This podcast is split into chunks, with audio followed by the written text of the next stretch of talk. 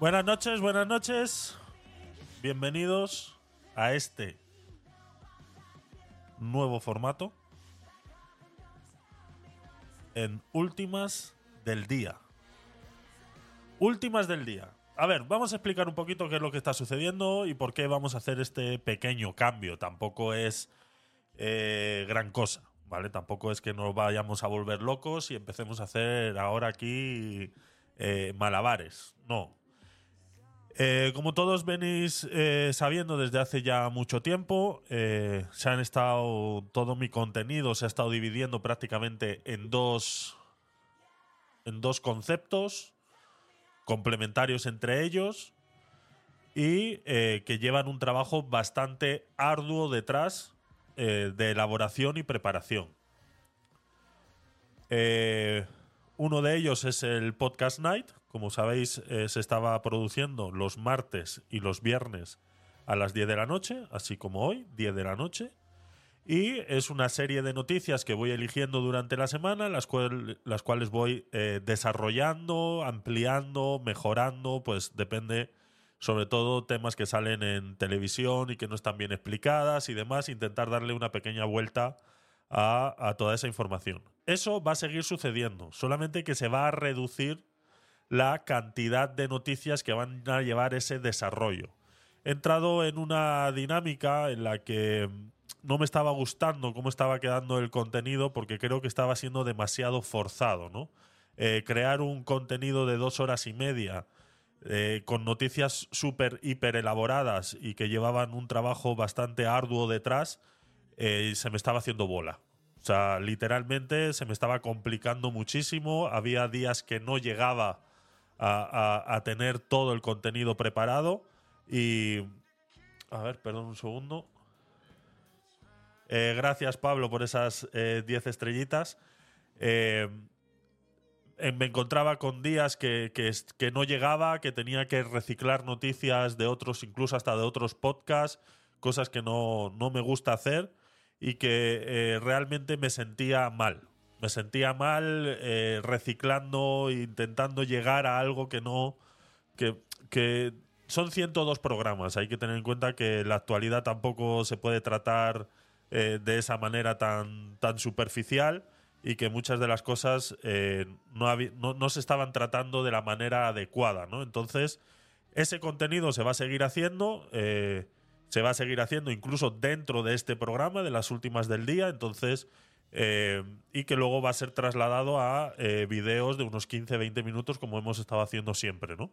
Y luego estaba el otro contenido, que es el aguacate sin huesos. Es el único que se va a seguir manteniendo los domingos, porque no cuesta absolutamente nada producir ese, ese programa. Ya sabéis que es coger un vídeo de internet y que lo veamos juntos. Es prácticamente eh, el contenido más fácil de hacer. Entonces ese se va a seguir haciendo los domingos. Pero en las últimas del día vamos a completar todas esas peticiones que recibo a través de las redes sociales de reacción a este vídeo, reacción a este otro. eh, vamos a completar el aguacate sin hueso de los domingos, que es eh, pues ahora mismo que estamos un poquito atascados con ese vídeo de los Illuminati y todo eso que estábamos viendo el domingo pasado y que tenemos que entrar ahora en el tema del terraplanismo y todo eso para este, para este domingo. Pues eh, videos más cortos de 5, 10, 15 minutos que me soléis enviar muchas veces para que reaccionemos a ellos y comentemos eh, eso que está sucediendo en ese vídeo, pues eso se puede trasladar a estos programas. ¿Por qué? Porque las últimas del día, eh, ¿qué son? No son las últimas noticias del día, sino son las últimas horas del día. Entonces la idea es hacerlo todos los días, de lunes a viernes, de eh, 10 de la noche a 12 de la noche. Esa es otra de las cosas que también me he dado cuenta ahora al estar transmitiendo mucho en stream, que eh, pues tenemos que ir cogiendo un horario, tenemos que ir eh, separando un horario, ya no sea, no estoy hablando en, temas de competir con, con otros streamers ni nada por el estilo, sino que eh, me he dado cuenta que son las horas en las que más activos estáis vosotros. Alargar el podcast night después de las 12 de la noche se nota mucho lo que es la bajada de espectadores y esto no deja de ser un contenido en vivo. Entonces, eh, no tiene sentido, eh, aunque ya sabéis que estoy acostumbrado, este proyecto lo empecé hablando solo prácticamente, como si hubieran 3.000 personas escuchándome y, así empieza todo, ¿no? Entonces, eh, el problema realmente no es ese, ¿no? Pero como quiero que compartamos más, que la comunidad crezca, que ese grupo de Telegram que tengo, a ver si, si resurge de alguna manera o si no lo terminaré cerrando también, pues ir, ir creando un poquito más de comunidad ahí, ¿no? Y que vuestra participación y vuestras propuestas se tomen más en cuenta, incluso mucho más rápido, ¿no? Tengo muchas propuestas de vosotros eh, acumuladas y, que, bueno, que dependiendo de lo que vaya sucediendo, pues como ha estado sucediendo con el tema de Argentina y los aguacates sin hueso, los hemos destinado a eso prácticamente, pues todas vuestras peticiones de, de reaccionamiento y demás, pues han sido postergadas, ¿no? Y yo entiendo que eso eh, eh, quieras o no, eh, estamos aquí para que lo que hablemos lo podamos hablar todos, ¿no? Así ya sabéis que podéis seguir, seguir estando invitados a subir a, a, discutir conmigo cualquier, cualquier situación, proponer cualquier situación a través del grupo de Telegram o me lo mandáis por mensaje a través de, de la aplicación de Stream o por cualquiera de mis redes sociales y eh, yo lo tendré en cuenta eh, prácticamente automáticamente, ¿no? Porque como digo, vamos a hacer este contenido mediante Dios lo permita, todos los días a las 10 de la noche yo estaré en directo y estaremos dando un repaso a todo lo que tengamos por ahí. Este contenido es más fácil de realizar porque simplemente es ir separando eh, es, prácticamente el primer proceso que yo hago para el Podcast Night, que es separar las noticias que me interesan y luego desarrollarlas, pues las vamos a desarrollar prácticamente en directo, ¿no? Entonces eh, las desarrollaremos pues, con vuestra ayuda, con vuestros comentarios y demás, y luego pues todas esas... Eh, em, todo eso que hagamos, pues al fin y al cabo también servirá para luego subirlo en formato vídeo a todas las redes sociales, ¿no? Entonces, esa es la idea, ese es el cambio que va a haber, que va a ser un poquito más eh, fácil para mí eh, generar ese contenido y, poder estar un poquito más en, temporada, ¿no? Que no, que no se me. Porque yo siempre cuando. O sea, para preparar, por ejemplo, el podcast night de los viernes, o sea, yo estoy cogiendo noticias incluso del sábado anterior.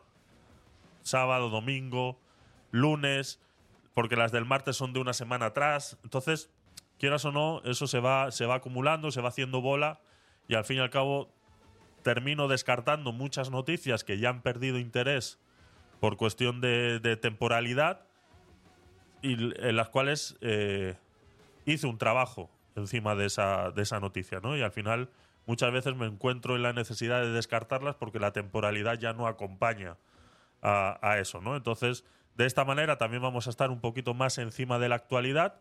Vamos a intentar también ser igual de rigurosos con esa información que se dé, porque eh, sabemos que una de las cosas que a mí no me gusta hacer es simplemente repetir lo que está en redes, ¿no? Entonces, cuando nos encontremos con algo que seguramente o no sea verdad, sea fake o todo lo demás, intentaremos hacer esa, esa indagatoria en vivo y en directo para que veáis también eh, el proceso que hay que hacer detrás de analizar ese tipo de noticias y cómo yo utilizo diferentes herramientas pues para saber si son fake, intentar analizar, pasarlas por el, Google Translate cuando son en otro idioma para ver si realmente los subtítulos coinciden con lo que están diciendo, etcétera, etcétera, ese tipo de cositas que, muchas veces he dicho que, tenéis que aprender a hacer para poder ser críticos con, con la información que os llega pues intentaremos hacerlo en vivo y en directo. ¿Que nos estancamos y vemos que no podemos avanzar? Pues nos lo apuntamos y entonces yo lo amplío eh, off stream y luego ya eh, ampliamos esa noticia en otro momento. ¿no? Entonces prácticamente esto va a ser un noticiero en el cual eh, vosotros vais a tener mucha participación también, porque vuestra opinión siempre va a ser importante y bien recibida. Ya sabéis que lo podéis hacer a través del chat eh, de cualquiera de nuestras eh, redes o, si estás en diferido, lo que sea, esto se va a seguir subiendo en bruto a, todas eh, mis redes sociales como modo podcast. Sé que a, muchos les gusta esas dos, dos horas y media de contenido en el cual pueden utilizar para escuchar cuando van en el tren y demás. Entonces, eso seguirá siendo así. ¿Qué os parece hasta ahora? ¿Os gusta la idea? A los que estáis aquí ahora mismo, ¿os suena entretenido? Eh, seguramente habrá muchos espacios, ya sabéis que yo, mi tipo de contenido es em, donde el silencio es un puñal. Entonces, seguramente aquí nos encontremos con varios silencios mientras buscamos cosas y demás, ¿no? Pero bueno, eh, eh, es más eh, contenido de streamer así suelto que tan elaborado como modo podcast, ¿no? En vivo, que, es lo que hemos estado haciendo hasta ahora. Así que no sé qué os parece. Si os suena bien, mm, podemos intentarlo un tiempo a ver qué tal se nos da. De momento lo he llamado así, las últimas del día. Le iba a decir las dos últimas del día, pensando en las dos últimas horas del día ya que el, proceso va a ser entre las 10 y las 12, pero también he pensado que de repente ahora en invierno pudiéramos cambiarlo a las 9 y alargarnos un poquito más de repente, porque como ya pues eh, no vais a estar tanto en la calle, porque hace frío, entonces eh, aprovecho yo eso para que os quedéis aquí eh, conmigo, sobre todo los viernes, que son los días más complicados para contener vuestra atención, ¿no? Entonces, ¿qué os parece? Escribirme algo, chicos, de verdad. Escribirme algo. ¿Qué os parece?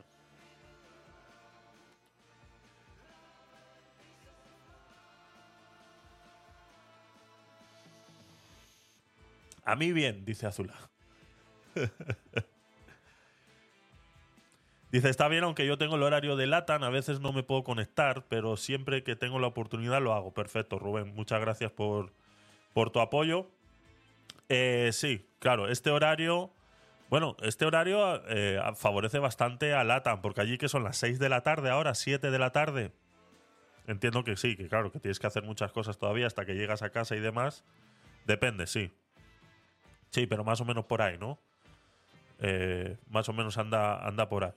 Ahora con el cambio de horario que, suceda. ¿Cuándo es el cambio de horario?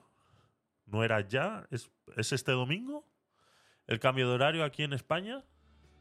¿Es en octubre o es en noviembre el cambio de horario? Mm, creo que es el 22, ¿no? ¿No es el 22 de octubre? ¿Puede ser? No lo sé.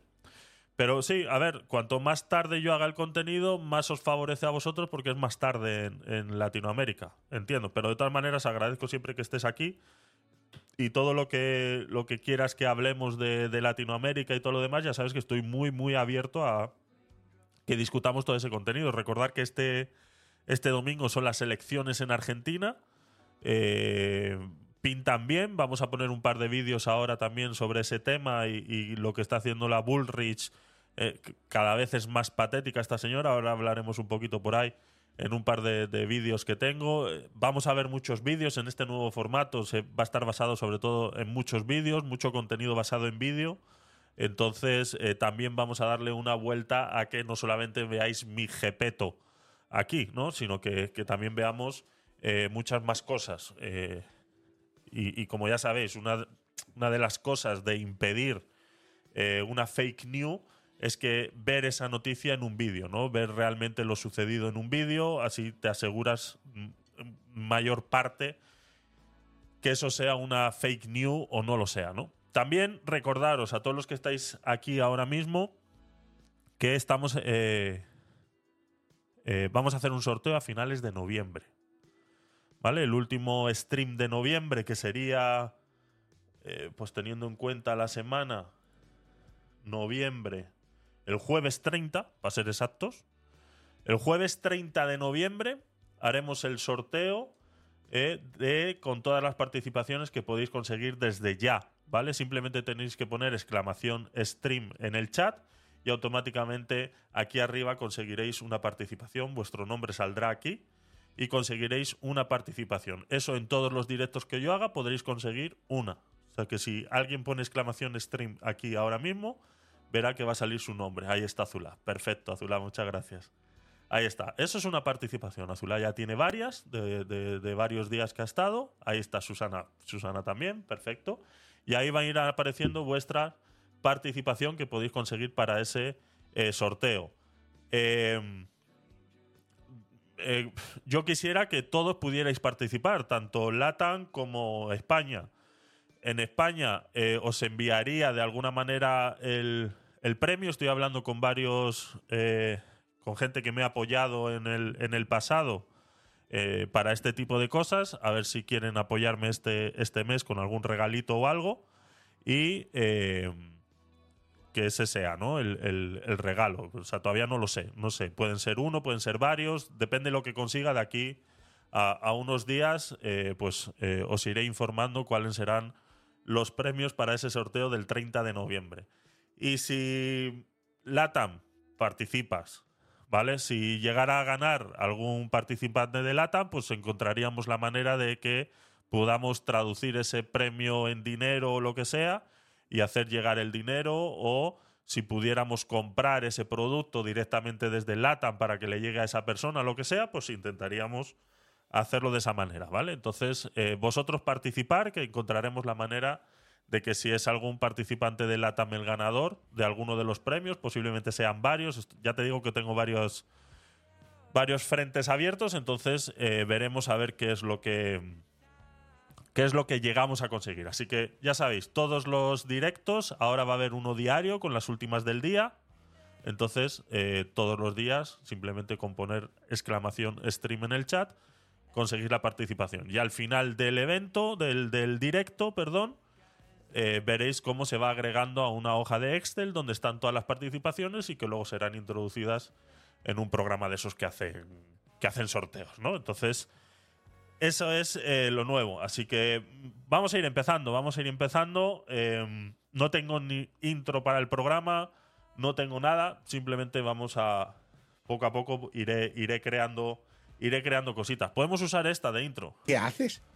¿Cosas? Sí, ¿Cosas nazis? sí, Peter, cosas nazis. Pues venga, vamos a empezar a hacer cosas nazis, ¿vale? Vamos a empezar a hacer cosas nazis. Hay una cosa nazi que me ha llamado muchísimo la atención hoy y es, eh, ¿pudiéramos, ponerme al, ¿pudiéramos ponerle al programa cosas nazis? No, yo creo que sería censurado en muchos sitios. yo creo que sería censurado en muchos sitios. sería censurado en muchos sitios si le ponemos cosas nazis al programa. Vamos a, vamos a empezar con la primera cosa nazi que tengo por aquí. Eh, intentaremos que todo lleve un orden, pero podremos ir saltándonos, ¿no? Si vosotros tenéis algo, pasarme en enlace, yo lo copio, lo conversamos. O sea, aquí hay que participar un poquito. Mirar esto me ha llamado muchísimo la atención, cómo se está tratando este tema con este nuevo videojuego. Están todos los streamers en Twitch ahora mismo jugando al Spider-Man eh, Marvel Spider-Man no sé qué, es una nueva versión del juego de Spider-Man y está sucediendo algo que eh, a mí me ha llamado muchísimo la atención porque me gustaría indagar un poquito sobre, sobre este tema para saber si realmente es un problema que tenemos en Europa o en habla hispana o se está transmitiendo, se está eh, eh, contaminando también en otras, eh, en otras lenguas, ¿no? Esto es una reacción del Rubius al lenguaje inclusivo en Spider-Man 2.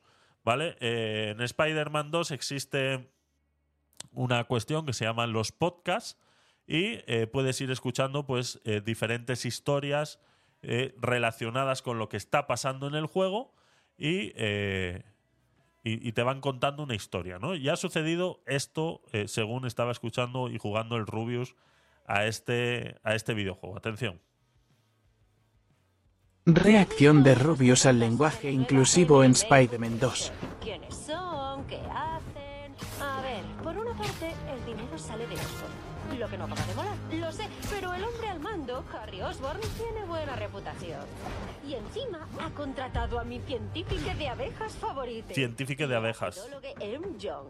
Es le es le mayor experte, ¿vale? Ahí ya, pues bueno, el Rubius se, se mosquea un poquito con lo que está sucediendo y desactiva el audio. de colonias, sí. Toca el ukelele que te mueres, como saben quienes le siguen en redes sociales. Así que, joven Osborn, tu fundación tiene mucho que hacer para reparar el legado de tu padre. Pero por ahora vas bien. No olvidéis pagar. Y ahí vemos cómo desactiva esa, esa función de eh, tal, ¿no? Esto está siendo muy criticado en redes sociales, el tema del lenguaje inclusivo en un videojuego, como eh, el, es le mayor experte. Bueno, esto es una muestra simplemente de. Yo he estado viendo unos cuantos y la verdad que es bastante turbio cómo se está eh, ensuciando incluso hasta los videojuegos, ¿no? Aquí hemos hablado muchas veces sobre el tema del lenguaje inclusivo. Claro, es, eso es a lo que voy, Rubén. Eso es a lo que voy. Quizás sea el doblaje y no la versión original en inglés, porque en inglés el lenguaje inclusivo, ¿cómo sería? Es, yo creo que es sería mucho más enrevesado el lenguaje, ¿no? Entonces entiendo que las traducciones, en- ya sea en Europa, entiendo que estas traducciones que se hacen de estos videojuegos para ahorrar mucho dinero, seguramente se hagan todas en México, ¿no? Sabemos que México es la cuna del doblaje eh, eh, del español neutro, ¿vale? Es donde eh, se habla el mejor castellano o no, mejor español del mundo se habla en México y es una versión que se llama español neutro. ¿Vale? Entonces, eh, la mayor parte de las, de las películas eh, dobladas y demás, fuera de que ya o de que no tengan eh, un doblaje ya establecido, sobre todo pasa mucho con las películas de animación y demás que se hacen en México, ¿no? A no ser que el artista, el actor ya tenga su doblador en español y que de repente tenga uno en España y tenga otro en México, ¿no? Entonces sí sucede que los doblajes son diferentes. Por eso cuando tú seleccionas ese tipo de doblaje, cuando ves una película, ves que dice español latino, español España, ¿no? Es porque ese, la gran mayoría de los personajes que aparecen en esa película ya tienen sus dobladores oficiales en diferentes países, ¿no? Para que cuando escuchemos a Keanu Reeves en España nos suene siempre igual. Y nos ha sonado siempre igual de todos lados, ¿no? Pero, por ejemplo, en las películas de eh, de animaciones es- existe lo que se llama el doblaje eh, neutro, ¿no? Entonces, eh, eso se hace en México. Y me imagino que con los videojuegos será más o menos igual. Entonces, ¿es por orden de Marvel que se haga lenguaje inclusivo? ¿O igual Marvel no se ha enterado que esto está sucediendo cuando se hacen las traducciones? O sea, sería bastante interesante poder averiguar esto, ¿no? Porque ya hemos hablado muchas veces aquí de, cómo eh, Disney ha buscado su ruina con esas eh, películas eh, con lenguaje inclusivo, con inclusión forzada, y que bueno, que al final tuvieron que despedir a la persona responsable de, esas decisiones y que bueno, siguen, siguen intentándolo hacer, pero ya de manera un poco menos agresiva, ¿no? Ahora solamente la discusión suele ser de temas raciales, ¿no? Pues poner a la sirenita negra con rastas y cosas así, ¿no? Ese tipo de inclusión forzada que están haciendo ese cubrimiento de cuotas, ¿no? Pero sí hubo una temporada en Disney que era eh, bastante aberrante ver una película para niños donde se veía, pues, eh, ese- esa inclusión súper forzada. Lo vimos aquí en un vídeo de un rinoceronte, creo, ¿no? Un, ¿Qué era? Era un. Era un animal, ¿no? Diciendo, yo me, me- siento ella, ¿no? Y de ahora en adelante me tienes que tratar como tal, ¿no? Unos animales hablando entre ellos que ya de por sí, para un niño, eh, eh, eh, o sea, ver animales hablando, pues todos hemos pasado por eso, no es ningún problema, pero que ya empiecen a el, el tema inclusivo dentro, pues no sé, deja mucho que desear, ¿no? A este, este es el tweet que he querido traer con este, con este vídeo. Este es el señor de Anuj, el, el rojo por excelencia aquí en España. Es, eh, este es comunista hasta más no poder y siempre pues tiene sus salidas de tono a la hora de eh, reaccionar a estas cosas, ¿no? Entonces, empieza el problema empieza cuando empieza la descalificación, ¿no? O como dirían ellos, es humor.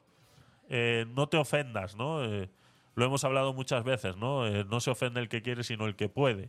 Pero cuando ya es eh, reiterante y cuando, cuando te haces referencia a una persona y constantemente el chiste es el mismo, es como cuando tú ves a un calvo por la calle y dices, ¿qué pasa, calvo? Y la primera vez le puede parecer gracioso hasta él. Pero si todos los días te cruzas y le dices, ¿qué pasa, calvo? Pues igual llega un momento en el que empieza a cansar y ya la broma deja de ser broma y, deja, y pasa a ser un insulto, ¿no? Pues esto es lo que pasa con estos eh, rojos, eh, que les encanta eh, dar su opinión ofendiendo a otras personas y lo ha hecho de esta manera, ¿no? Dice, es un poco raro que un tío que sabe español, noruego e inglés se moleste por escuchar una E al final de las palabras, ¿no? Primero porque en noruego hay género neutro, igual que en castellano, y segundo porque cada dos frases dice holy shit, monkas, Pepe Clown y este acrónimo de eh, no, no recuerdo cómo es, ¿no? Eh, que son emotes de Twitch, ¿no? Este, el holy shit, eh, pues es un es una coletilla que tiene Rubius y que, bueno, que ha sido, pues eso, ¿no? Ha sido meme durante muchos años de esas de ese tal, ¿no? Y volverlo a traer aquí, pues simplemente es eso, ¿no? Es a ver qué busco para hacerle un poquito de daño a esta persona porque está reaccionando a algo que todos deberíamos eh, aceptar, ¿no? Esta persona, Nug eh, es, es el que ha estado defendiendo en las redes sociales el tema del pinganillo en los, en los en el Congreso de los Diputados y que dice que claro que, que es obligatorio no Eh, eh, que todos puedan expresarse en su lengua y demás no pero aquí deja muy claro no es un poco raro que un tío que sabe español todos los que están en el Congreso saben español Anuj entonces te contradices un poquito en lo que has estado diciendo todos estos meses con el tema de eh, del español en el Congreso, ¿no? Si todos sabemos español y todos nos entendemos español, no necesitaríamos ningún pinganillo ni nada para traducir el catalán, ni el gallego, ni el euskera. Que luego, como ya sabéis, al final todo termina siendo traducido al castellano.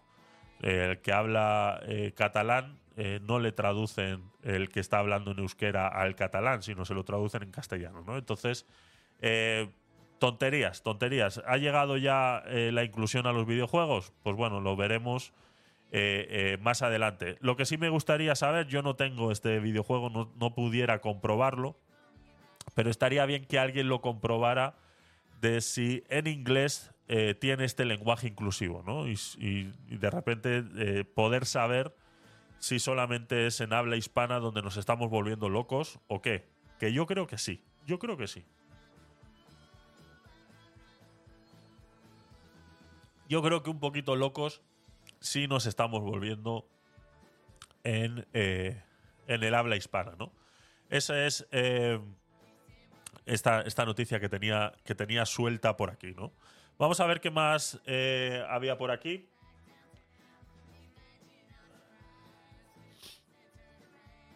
Lo tengo dividido en, temas por temas. No sé si empezar un poquito con,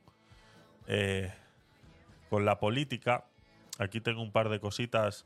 Bueno, yo creo que vamos a empezar mejor con el, eh, con el tema del conflicto, porque sí es verdad que hoy he- hemos tenido que tomar una decisión en mi entorno más cercano y que eh, cuesta bastante.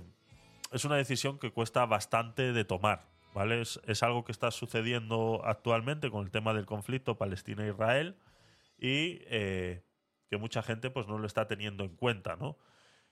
El martes, eh, como ya sabéis, eh, hicimos el podcast Night 102. Ahí eh, hice una pequeña explicación de todas esas aberraciones que están diciendo en los medios de comunicación con el tema de Israel-Palestina, pero no vamos al conflicto, vamos a lo que nos está salpicando en Europa, ¿no?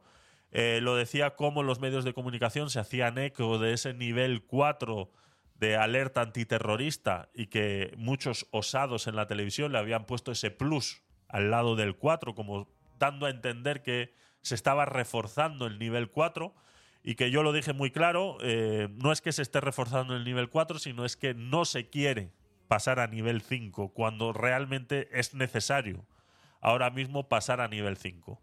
Eh, en mi entorno hemos tenido que tomar una decisión de no ir a la, a la sinagoga en, estos, en esta temporada, porque la cosa es posiblemente que en las próximas semanas se empiece a poner bastante turbia, ¿vale? Eh, sabemos que Irán está amenazando a Israel con, con armamento potente, sabemos que Irán tiene armamento gordo, del bueno, entonces eh, sería un gran problema que Irán se metiera en este conflicto, ¿no? Sabemos también que Estados Unidos eh, ha puesto uno de los el portaaviones más grande del mundo está en aguas del Mediterráneo cerca de, de todo este conflicto como para hacer un preaviso de cuidado Irán si te metes todo lo que puede pasar entonces esto puede llegar a escalarse a una velocidad bastante vertiginosa ¿no? y pudiéramos compararlo pues con con una igual una guerra mundial ¿vale? Pudiéramos meternos incluso en una guerra mundial. Y ya no sea porque muchos países se vayan a meter en el conflicto, sino por la potencia de los tres, cuatro países que se van a meter, la potencia armamentística que tienen. Ese es el gran problema, ¿no? Y que alguien fuera capaz de apretar incluso ese botón rojo que nos llevaría a una destrucción eh, bastante loca. Muchos estaréis pensando, Javier, yo creo que estás exagerando un poco. No, no, no, no, no. No estoy exagerando para nada.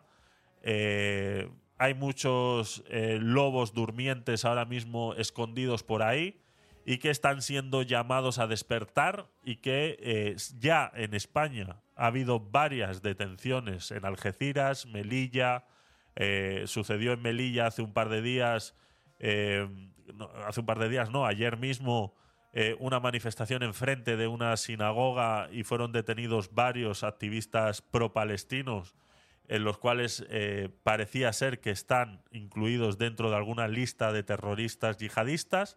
Entonces, eh, está habiendo varias detenciones ya en relación a este tema, simplemente que no va a salir en los medios de comunicación, no está saliendo en los medios de comunicación y si salen, salen como algo esporádico y aislado para que no eh, tengamos miedo, pero sí han sido capaces de maquillar ese nivel 5 llamándolo un nivel 4 plus. Porque como sabemos que vivimos en un país progre, lleno de progresistas que le tienen miedo a, sa- a sacar al ejército a la calle, porque es lo que pasa cuando realmente estás en un nivel 5, pues no lo van a hacer. Ya lo dije el martes, esto no va a suceder. O sea, el nivel 5, mientras tengamos este gobierno eh, progresista eh, que defiende de alguna manera el terrorismo de Hamas, eh, eh, ocultando o incluso incitando a que se le haga un bloqueo a Israel. Eh, bueno, podemos escuchar esas palabras que hacía Ione Belarra y que pusimos el, el martes y que, bueno, que viene a explicar un poquito qué es o cómo funciona este gobierno. ¿no? Decía Ione Belarra de esta manera cuando estaba siendo entrevistada. Atención. Día de hoy a nuestro socio, al Partido Socialista, que nos tomemos más en serio la lucha contra este genocidio planificado que está llevando a cabo Israel contra el pueblo de Palestina. Para ello, creo que deberíamos suspender urgentemente las relaciones diplomáticas con el Estado de Israel, como España, y que además deberíamos impulsar el debate a nivel europeo para aplicar sanciones económicas ejemplares contra los responsables políticos de este genocidio. Creo que eso ya se hizo en el caso de Rusia y creo que estamos tardando para aplicarlo también en el caso de, Israel contra Netanyahu, también contra su ministro de Defensa y contra el resto de responsables políticos que están decidiendo este castigo colectivo contra los palestinos y las palestinas, que, insisto, incluye bombardeos masivos sobre población civil, cortes de agua, cortes de luz, en lo que es un- una clara vulneración del derecho humanitario internacional. Derecho humanitario internacional que parece ser no fue eh, corrompido cuando eh, más de 1.200 militantes de Hamas entraron en Israel y masacraron a la población israelí. Población que son todos eh, ningún militar, ¿no? Civiles, ¿no? Como le llaman ellos. Pues eso es. Eso es lo que piensa Ione Belarra. Fíjate que no habla de los palestines, ¿no? Ahí no, ahí no, ahí no, ahí no hay inclusión, ¿no? Eh, por eso Israel le vende armamentos a Marruecos. La verdad que Israel estaba entrando en un proceso en el que estaba haciendo bastantes lazos económicos eh, eh, con muchos países árabes del entorno, ¿no? Y yo creo que eso ha sido uno de los detonantes por los que jamás ha dicho o hacemos algo ahora o se nos va a pasar la tostada, ¿no? Se, va- se nos va a quemar la tostada y ya va a ser tarde, ¿no? Y, yo creo que eso fue uno de los detonantes por los que jamás, eh, a pesar de que mucha gente dice que, que esto lleva orquestándose meses y que, bueno, que más adelante seguramente habrá una investigación de por qué las fuerzas de seguridad israelíes no fueron capaces de detectar toda esta preparación, tampoco creáis que es mucha preparación. O sea, eh, tenemos que tener en cuenta una cosa con el tema de Palestina, y es que son gente muy reaccionaria. El, árabe de por sí, en su naturaleza, es ser reaccionario. O sea, no hace falta que le digas dos veces vamos a meterle cuatro tiros a uno, porque automáticamente se suman a ese, a ese tema, ¿no? Entonces, eh, no, no es complicado eh, tener 30, 40 pickups com- como tenían preparadas. No es complicado que se estuvieran utilizando para otra cosa, que estuvieran camufladas de alguna manera o lo que fuera. Sobre todo muchos túneles. Recordar que, que jamás eh, ha estado haciendo muchos túneles eh, entre, entre la frontera con Egipto y la frontera con Israel. Tiene muchos túneles para ese tráfico de armas, tráfico de comida, alimentación eh, y, combustible sobre todo. Y, y que también han podido utilizar pues, para guardar esos armamentos y eso tal. No quiero de esta manera defender o excusar a, a esa a, esa falta de seguridad en Israel, algo que hacía muchos años que no pasaba y que siempre Israel había sido capaz de adelantarse con esas incursiones terrestres dentro de Gaza y acabar con esas es, pequeñas células de Hamas que estaban intentando activarse y demás, y esta vez no han sido capaces, ¿no? Entonces, eh, seguramente habrá una investigación al respecto, pero sí, eh, Israel está, ha hecho lazos eh, políticos y económicos con muchos países árabes y entre ellos unos es Marruecos, y sí, es posible que al final, por mucho que, que este país, España, quiera ponerse del lado de Palestina, pues también tendrá que tomar una decisión en el momento de que eh, la cosa se ponga turbia, ¿no? Irene Montero eh, decía estas palabras también con el tema del genocidio, ¿no? Ya lo expliqué en el podcast NAI 102 que eh, no se le puede llamar genocidio a esto que está sucediendo. Eh, si queréis y tal, lo volvemos a explicar, pero vamos, yo creo que es bastante sencillo o podríamos decir que es una falta de respeto a eh, llamarle genocidio a esto cuando otras cosas más grandes sí han sido genocidio o llamarle el apartheid ¿no? a, a lo que está haciendo Israel con, eh, con Gaza, ¿no? Me parece que es faltarle el respeto a los que realmente sufrieron eso. Y bueno, y tengo por aquí luego, a ver, lo tengo por aquí guardado. Esto de las pestañas que no... ¿Dónde está? Bueno, ahora, ahora lo buscamos de todas maneras, ¿no? A cómo la, la organización, la, la persona responsable de Black Lives Matters en Estados Unidos hacía unas declaraciones en las que sí, hacía alusión a que esto era como el apartheid que ellos sufrieron en África, ¿no? Eh, Pues realmente esta señora no ha entendido nada, o sea, realmente no ha entendido nada y pasa... Y uno de los problemas por los que la gente no entiende este tipo de conflictos es porque está muy alejada de la realidad. Y esta señora, que puede ser responsable de Black Lives Matters en, en Estados Unidos y que fueron los que todos los, eh, eh, todo ese movimiento que surgió después del asesinato de ese, de ese señor eh, aplastada la cabeza y ahogado por la rodilla de un policía, eh, vive alejada de la realidad. Eh, ha escuchado lo que es el apartheid, le ha sonado, ¿no? Ha visto películas, eh, habrá visto lo que el viento se llevó y cosas de esas y ya creen que saben realmente lo que está sucediendo en el mundo. Pero es lo único que demuestra su gran ignorancia al comparar eh, el apartheid que sufrieron en África por la presión inglesa a lo que está haciendo Israel con Gaza. O sea, realmente es tener muy pocas luces y muy poca inteligencia para poder compararlo de esa manera, porque aquí eh, eh, lo, hablaba el otro día con un conocido que también me criticaba esa presión que tanto hablan los medios de comunicación de que hace Israel en Gaza. Le digo, ¿tú has visto las imágenes de los bombardeos? Digo, es muy fácil. Tú mira las imágenes de los bombardeos y mira eh, lo que se está bombardeando. No, pues están bombardeando edificios y tal. Digo, ¿edificios de? Digo, ¿edificios de qué? O sea, mira bien los edificios. ¿Estás viendo los edificios? Los edificios tienen ocho plantas. Ahora dime tú a mí qué edificio tiene ocho plantas en Cuba. Por ejemplo. O sea, ¿realmente tú crees que existe una presión contra Gaza como la que sí existe contra Cuba, por ejemplo? En Cuba está todo que se cae a trozos. Ahí no entra ni un solo ladrillo si no lo dejan los propios comunistas. Y no estoy hablando de la presión. Es que, claro, aquí es donde entra, ¿no? Dice, es que entonces, claro, es Estados Unidos está presionando Cuba. No, no, no. Es que Cuba está siendo presionada ella misma internamente. Y esta misma presión que tanto se le achaca a Israel sobre Gaza no es tanta. Porque es más, todos estos edificios que se han eh, derrumbado durante muchos años en todos los conflictos que ha habido entre Israel y Palestina eh, y Gaza en este, en este, en este caso, eh, todos esos edificios se han terminado reconstruyendo y ha sido gracias a la ayuda que ha, eh, que ha brindado Israel. ¿no? Entonces, es un poco demagogia hablar de esa presión que hace Israel a Gaza. Sí, ¿le puede cortar el agua? Claro que le puede cortar el agua. ¿Le puede cortar la luz? Claro que le puede cortar la luz. ¿Por qué? Pues pregúntaselo a ellos. ¿Por qué? ¿Por qué han decidido votar por un partido político como jamás? Partido político, ¿vale? Que eso es lo que aquí mis amigos Irene Montero y toda esta gente dice siempre, ¿no?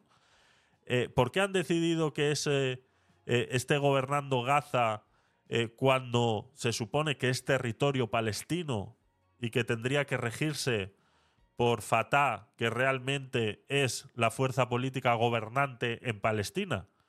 Eh, todos estos partidos políticos progres del mundo que están hablando de Hamas como si fuera un partido político soberano en Gaza, eh, ¿me puede explicar alguien cómo eso es posible si eso es Palestina?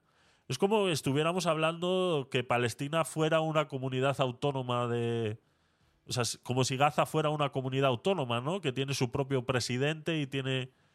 Es, es lo que dan a entender, ¿no? O sea, se cae todo sobre su propio peso y es todo tan incoherente, todo lo que defienden y todo lo demás, ¿no? Entonces, intentar camuflar a Hamas como un partido político soberano dentro de la franja de Gaza, pues lo único que me da a mí a entender es que si eso fuera así, los propios gazatíes, como habría que llamarlos, porque ya no serían palestinos, serían gazatíes, eh, fueron los que han elegido a Hamas como eh, su soberano y representante. Entonces sería a ellos a los que habría que preguntarles por qué no tienen un sistema de energía autónomo, por qué no tienen un sistema de agua autónomo y dependen de las tuberías que le pueda eh, pasar Israel o de las tuberías que le pueda pasar o los cables eléctricos que le pueda pasar Israel, ¿no?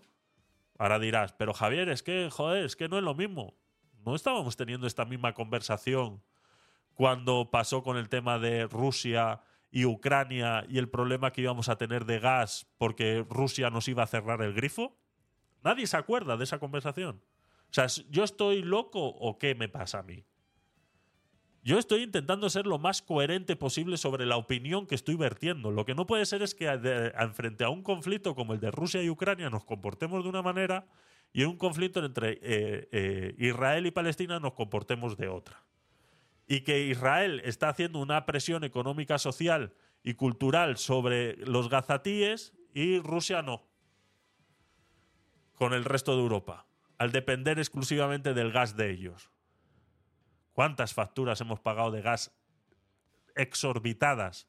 ¿Y a quién le hemos echado la culpa? A Sánchez. Por no haber hecho lo que tenía que haber hecho en su momento. Esas, esas eh, medidas económicas contra Rusia, que ya he dicho yo, a Rusia no la arruinas ya. Si, si Rusia, cuando salió de la Segunda Guerra Mundial, era el momento de haber acabado con Rusia. Era el momento de haber acabado con Rusia. Y no se hizo mm, se aprovechó de la situación.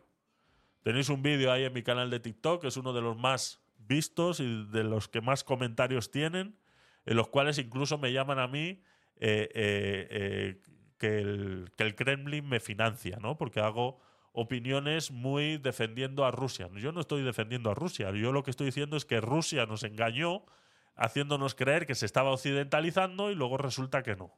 Pues esto es más o menos lo mismo con el problema palestino-israelí que estamos teniendo.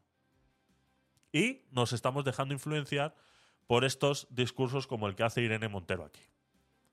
Pero vamos a ver, miren, lo primero, estamos ante un genocidio, ante un genocidio planificado por el Estado de Israel y su gobierno de extrema derecha. Creo que el tema aquí no es las competencias del gobierno, sino qué podemos hacer por humanidad, por garantía de los respetos humanos, por de, de los derechos humanos, perdón, y por defensa de la democracia, qué podemos hacer para pararle los pies a Netanyahu.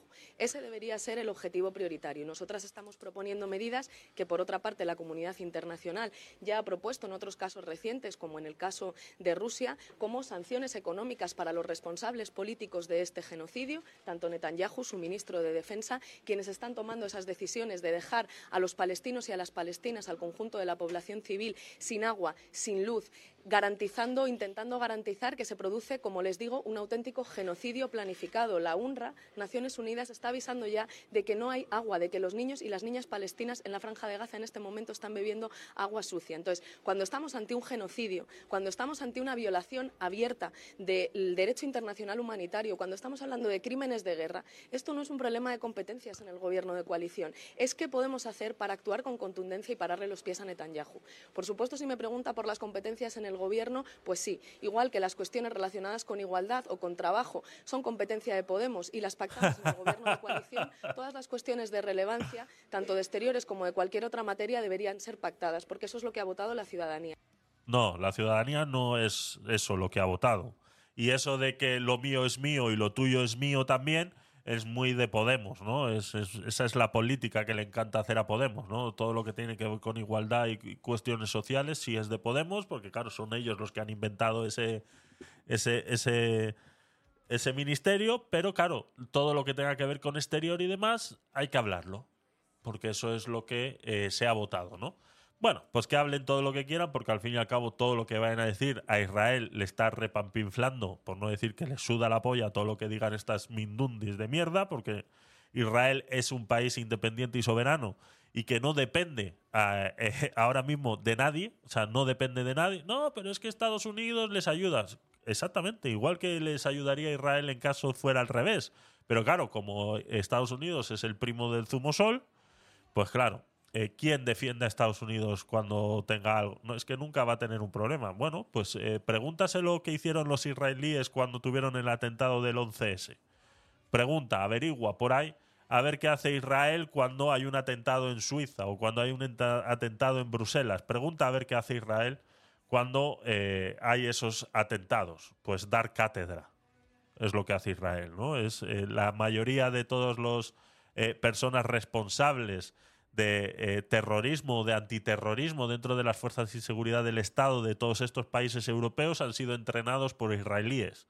Es más, eh, te puedo asegurar que ahora mismo, eh, y te puedo asegurar de, primera mano, que ahora mismo hay eh, personal del Mossad dentro de la Policía Nacional intentando encontrar a todos estos lobos solitarios dentro del país.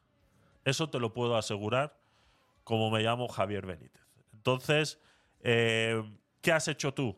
¿Qué has hecho tú? ¿no? Hoy me mandaban un, un enlace de un, un comentario que han hecho en público. A ver, eh, no lo tengo aquí, ¿no? Es que era de Facebook y me, me- me molesta bastante el Facebook, ¿eh? Me molesta bastante el Facebook. Porque no sé si lo voy a poder poner aquí. Porque yo y Facebook no somos muy buenos amigos. O Facebook y yo sería, ¿no? Siempre el burro por delante. A ver, un segundo. Eh, me lo han mandado por aquí. A ver si lo puedo. Me lo puedo mandar por WhatsApp. Eh, copiar. La Mossad ayuda mucho en Europa, por supuesto. Por supuesto. Es que es, es, es, es a lo que. Es la función del Mossad es, es esa. Es esa. Es mantener el control de todos esos atentados antiterroristas en el resto de- del mundo, por decirlo de alguna manera. Porque es lo que necesita Israel, que no sucedan estas cosas para que no se, eh, como si están llamando mucho a Irán, a esas revueltas, como vamos a ver ahora. Os voy a poner un vídeo de este tipo de, de revueltas, ¿no? Eh, vale, es esta. Vale, mirar esto. Esto es eh, Melilla, un grupo de manifestantes pro-palestinos rodea una sinagoga en Melilla tras una concentración pacífica por las calles de Melilla. Un grupo de manifestantes se ha concentrado esta noche delante de la sinagoga situada en el centro de la ciudad autónoma. Con banderas y pancartas en defensa de Palestina, la Policía Nacional se ha desplazado hasta la zona y se ha visto obligada a intervenir tras varios incidentes. ¿no? Este era el vídeo. Vale, y ahora vamos a hacer. Ahora vamos a hacer un pequeño proceso de análisis sobre esto que está sucediendo ahora. Mientras voy preparando ese vídeo de Facebook.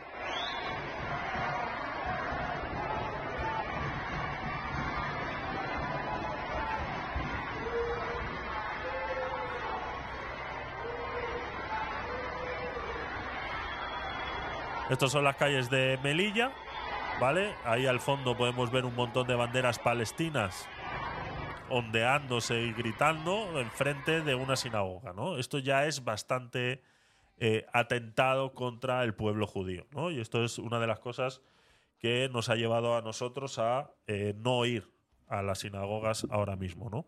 Y eh, esto lo corroborábamos con esta, con, esta bueno, primero, una de las cosas que sabéis que me gusta hacer a mí mucho es analizar si realmente estas imágenes corresponden a lo que se está poniendo en el enunciado, ¿vale? Estos son cosas sacadas de Telegram, ¿vale? Como veis, es un grupo de, Telegram que se llama TSA Noticias, que eh, pues te ponen un montón de noticias de Spanish Army, te ponen un montón de noticias que eh, no vas a ver en los medios de comunicación tradicional, ¿vale? Pero no te ponen la fuente, ¿vale? Es una de las cosas que yo critico mucho de estos grupos y es que no te ponen la fuente. Yo no sé si es para ellos eh, eh, eh, no derivar su, su tráfico a otras páginas, sino mantener el tráfico controlado dentro de su grupo y no te ponen las fuentes, ¿no? Entonces, muchas veces han pecado de poner cosas falsas o de traerte un vídeo de otra época e intentar pasártelo como presente, etcétera, etcétera, etcétera, ¿no? Entonces, una de las cosas que a mí me llama mucho la atención es si realmente aquí hay una sinagoga, ¿no? Si realmente esto, eh, realmente hay una sinagoga. Independientemente de este vídeo sea, eh, sea de ahora o sea de, de después, o, de, o sea, de después no puede ser, que sea anterior o sea de ahora, independientemente, vemos un grupo de palestinos en una manifestación en esta calle de Melilla. ¿no? Una de las cosas que he hecho ha sido buscar eh, referencias en el vídeo y vemos que aquí hay una tienda que se llama Mabel. ¿no? Entonces, si nos vamos a Google Maps y buscamos eh, Mabel, eh, vemos que hay una. bueno, yo realmente lo he hecho la, la búsqueda inversa, ¿no? He buscado sinagogas en Melilla y me he ido en esa calle a ver dónde había una tienda anterior en esa dirección, ¿de acuerdo? Vemos que la dirección de los coches es hacia arriba, entonces eh, podemos ver que la dirección de la calle es hacia arriba. Entonces a la derecha nos quedaría tanto la sinagoga, como parece ser que es este edificio que está aquí, como la tienda esta que se llama Mabel, ¿no? Entonces yo he buscado todas las sinagogas en Melilla y he dado con esta que tiene estas circunstancias, ¿no? Esta sinagoga que está aquí a la derecha, ¿vale? Que es la sinagoga de Or eh, Zahua o Yamin Ben Arroch. Y la calle vemos que tiene este sentido con estas flechas que vemos eh, aquí, ¿vale? Y luego un poquito más abajo, pues más o menos tres o cuatro bloques, nos encontramos con muebles Mabel, colchonería y textil de cama, ¿no? Entonces, pudiéramos decir que esas imágenes son eh, reales y que están realmente explicando lo que ha acontecido en eso es. ¿Qué es de hoy? ¿Es de ayer? No sabría decirlo exactamente. Es bastante más complicado con estas imágenes saber la fecha, ¿no? Pero no deja de ser una manifestación pro-palestina rodeada, eh, rodeando una sinagoga en Melilla. ¿no? Este tipo de circunstancias están empezando a suceder, fuera de que podamos demostrar si esto es real o no eh, de, ahora, de- derivado de este conflicto actual.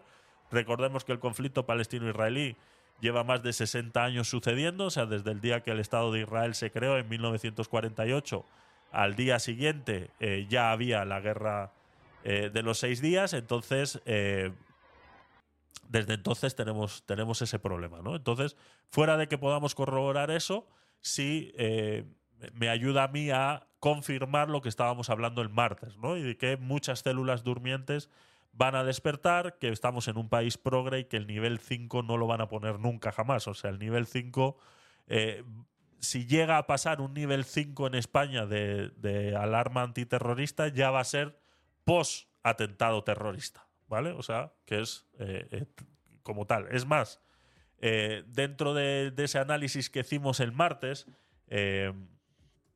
alerta antiterrorista, podemos ver que en ningún momento, ni incluso cuando realmente ha habido atentados eh, en España, sabemos que este nivel de activación antiterrorista se puso en práctica en 2005 y fue derivado de los atentados en eh, 2004 en Atocha, ¿no? El 11 de marzo del 2004, esos atentados eh, eh, que, que llevaron a esto, ¿no? Y que se estableció un nivel 3 eh, se establecieron tres niveles, ¿no? Y que eso ha ido derivando, como explicamos el martes, hasta tener el actual que tiene cinco niveles y que actualmente estamos en el nivel 4 desde el año 2015, ¿no?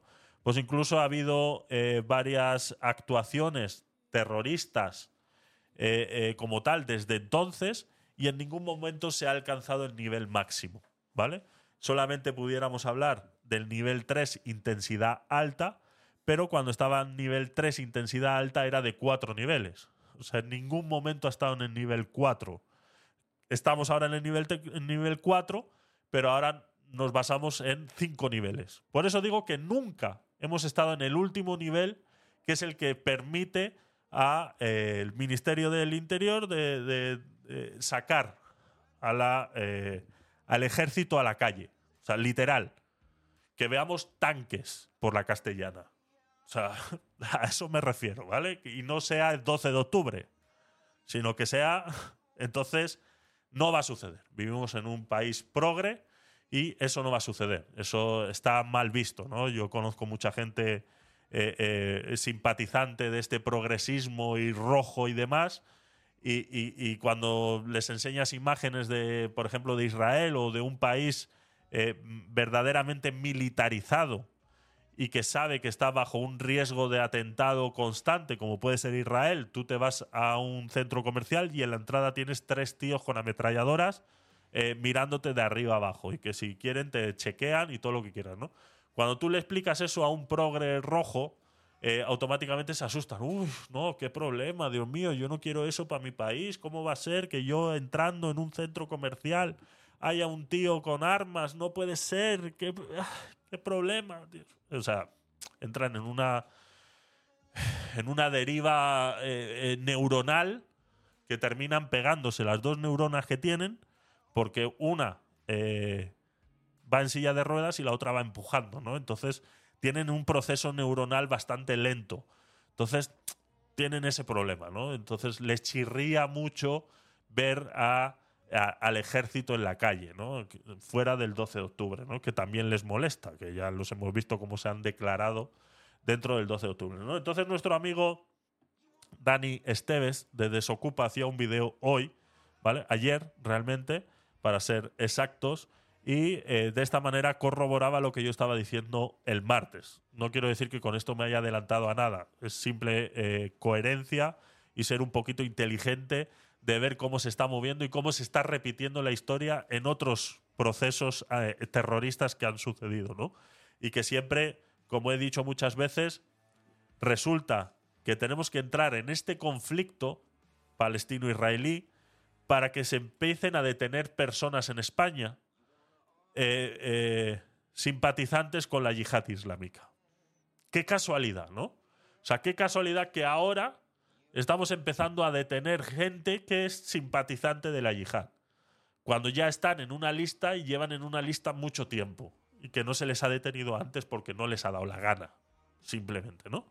Entonces, eh, Dani Esteve lo decía así en, eh, en YouTube. Familia, bueno, este vídeo que os voy a hacer no es ninguna broma. Como sabéis, tengo miles de amigos en cuerpos de fuerzas de seguridad de Estado de toda España, militares y más contactos que obviamente no vamos a poner por aquí. La amenaza real de terrorismo en España ahora mismo es de 5 sobre 5, no 4, sino 5 sobre 5. Se están activando grupos nuevos de refuerzo en todas las unidades de cuerpos y fuerzas de seguridad del Estado. Incluso se habla de la posibilidad de activar ejército. Evitad centros comerciales en la medida de lo posible, transportes públicos, aunque sé que mucha gente los necesitáis para ir a trabajar, para desplazaros. Cuando veáis algo raro, comunicarlo enseguida a cualquier policía, militar, compañero de vigilante de seguridad. Ir con cuidado, por favor, estos días. No es ninguna broma. Se están activando todos los lobos solitarios de Europa. Lo estamos viendo muy poco en redes sociales. En televisión, desde luego, este aviso no lo vais a ver. ¿Por qué? Porque vuestra seguridad les importa una mierda. Así es. Les importa más seguir facilitándoles el camino de entrada, abrir fronteras, que invadan, que delincan y que le hagan cosas a vuestros familiares que protegeros a vosotros. Para eso estamos nosotros. Así que ir con cuidado. Y si uno se pone por delante, para que llore vuestra madre, que llore la suya. Siempre fuertes. Esto es lo que decía Dani Estevez en las redes sociales, haciendo referencia pues a eso, ¿no? A lo que comentábamos el martes de cómo los medios de comunicación están maquillando ese nivel de alerta antiterrorista llamándole 4 plus. O sea, una aberración a la comunicación en toda regla, ¿no? Lo hemos eh, visto aquí, eh, no hay más. O sea, nivel 4, no hay más. O sea, el siguiente ya es sacar al ejército a la calle, ¿no? Y eso es lo que no están eh, queriendo, queriendo hacer, ¿no? Esa es la imagen que no quieren, que no quieren dar, ¿no? Entonces ellos hablan de estar reforzando esa, esa presencia. eh, esa presencia policial en las redes, ¿no? A ver, tengo aquí esto que me mandaron por Facebook. Eh, a ver, a ver, a ver cómo lo puedo abrir. Porque no sé si tengo las credenciales de Facebook activadas aquí. A ver si puedo. Bueno, está dando, está dando lío. Eh, recordaros que estamos haciendo un sorteo para finales de noviembre. eh, exclamación stream y sale tu nombre aquí.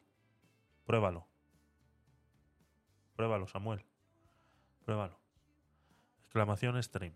Y sale aquí tu nombre. Eh, consigues una participación. sorry, something went wrong. Muy bien. ¿Y ahora qué? O sea, no puedo ver esto fuera de. A ver. Pero chasco, de verdad, ¿eh? A ver, es, es del público. Eh, ¿Quiénes manejan la muerte? Eh, YouTube. Vamos a buscarlo en YouTube un segundito. Vamos a buscarlo en YouTube un segundito. Es del periódico El Público, esa editorial Público. Público creo que se llama. Diario Público. A ver.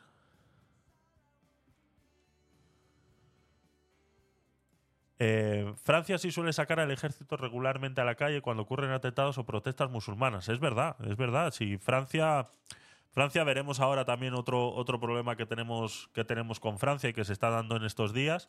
Pero sí es verdad que Francia ha prohibido las manifestaciones eh, pro-palestinas. Entonces, eh, sí, ellos son muy propensos, no tienen ningún miedo de sacar al ejército a la calle. No sé por qué existe ese miedo aquí en España, ¿no? Eh, ¿Quiénes manejan la muerte? quienes manejan la muerte. A ver si está por aquí ese vídeo. Porque es, es quienes... Eh, a ver, vamos a buscarlo. Porque manejan la muerte. Quienes manejan la muerte sin conocer la vida. Este es, señor. Sí. Perfecto. Este es. Esta señora Cristina Fallarás. Cristina Fallarás. Vamos a buscarla por aquí porque nos va a hacer falta ahora cuando hablemos de esta señora. Porque, eh, pues bueno, pues eh, vamos a hablar de ella. Si no la conocíais, pues os las voy a presentar y la vamos a comparar con, eh, con, eh, con quien ella hace esa, esa comparación, ¿no? Eh, un segundo, me he equivocado de aquí. Netanyahu, Wi- Wikipedia, ¿no? Vamos a compararla con Netanyahu. Más que nada porque ella es la que ha hecho la comparación, ¿no? De esos controladores de la muerte, ¿no? Como ella le llama, ¿no? Quienes manejan la muerte, ¿no? Sin saber de la vida, ¿no? Es, como si solamente, bueno, vais a escuchar esta aberración a, eh, a la inteligencia humana, ¿de acuerdo? Esta aberración a la inteligencia humana. Son 3 minutos y 30 segundos. Eh, si sois un poco asertivos a escuchar estupideces, como me suele pasar a mí, eh, poneros tapones si queréis, pero vamos, yo creo que es necesario escuchar este discurso que está muy, muy, muy difundido en las redes y que automáticamente, como decía antes con Anuk Bost, eh, utilizan el descalificativo y el, sobre todo, eh, desmerecer lo que cualquier otra persona haya hecho en su vida por el simplemente hecho de ser del sexo opuesto, ¿no? Buenas noches. Hay muchas posibilidades. Eh, Antonio, bienvenido, buenas noches. Eh, pregunta Antonio en el chat, dice, buenas noches, ¿qué posibilidad de posible atentado crees que hay en Europa? Ya hubo en Bruselas un lobo solitario que mató a dos personas hace dos días. Eh, es muy alto el nivel ahora mismo, eh, lo llevo comentando toda la noche.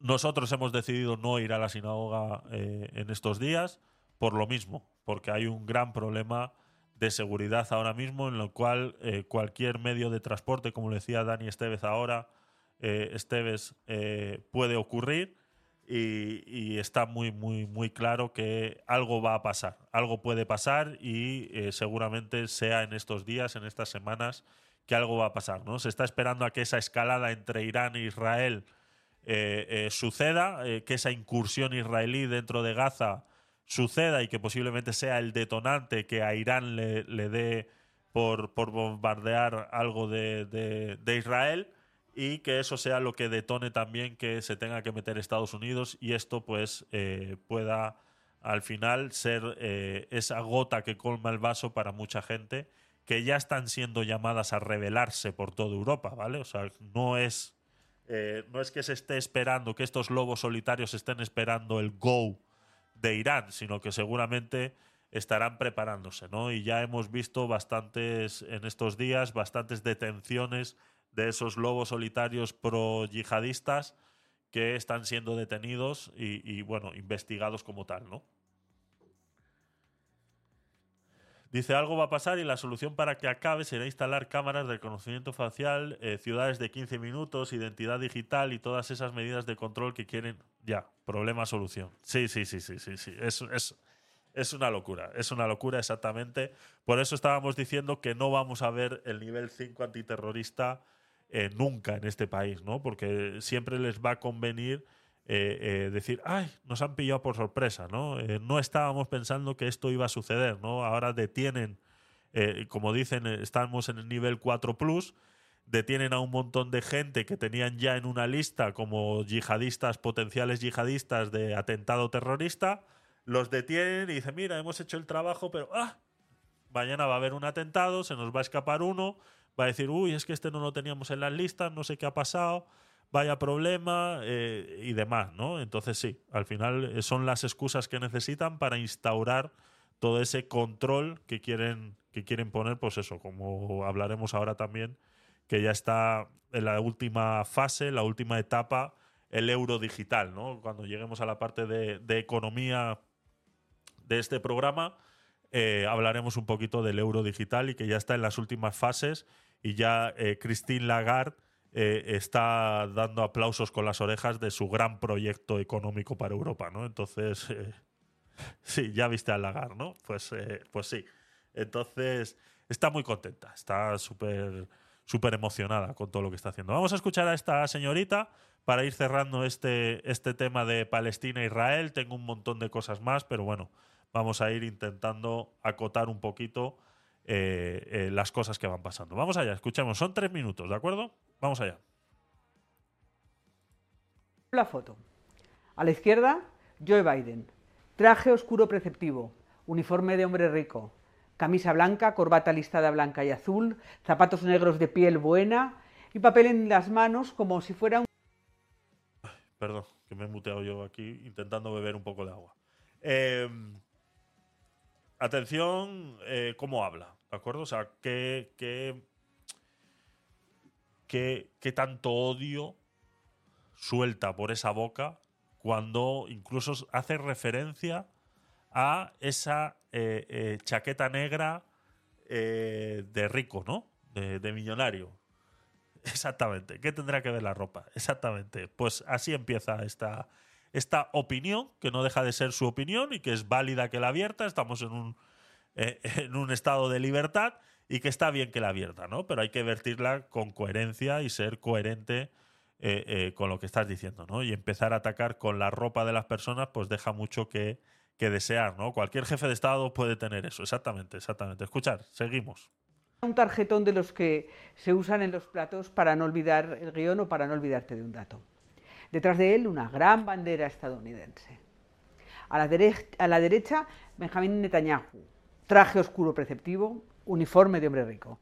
Camisa blanca con el botón del cuello abierto, sin corbata, zapatos negros de piel buena, manos entrelazadas.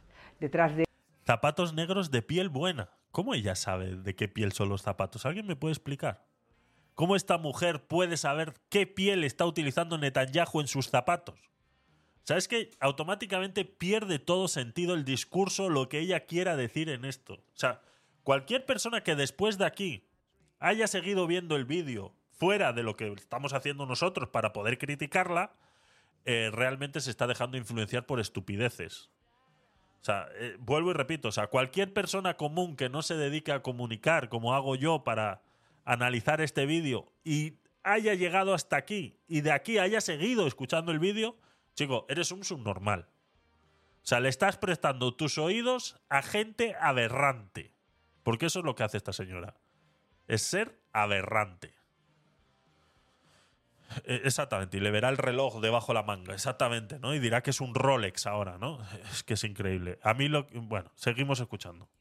De él, una gran bandera del Estado de Israel. Una no, dos. Una no. Cristina, una no. Dos. Para que te joda más todavía. Una no, dos. Y mira. Y tres. Para que te joda un poquito. Cristina.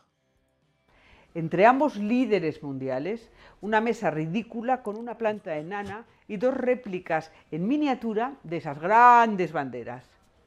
Los miro y no veo nada en ellos, nada que tenga que ver conmigo.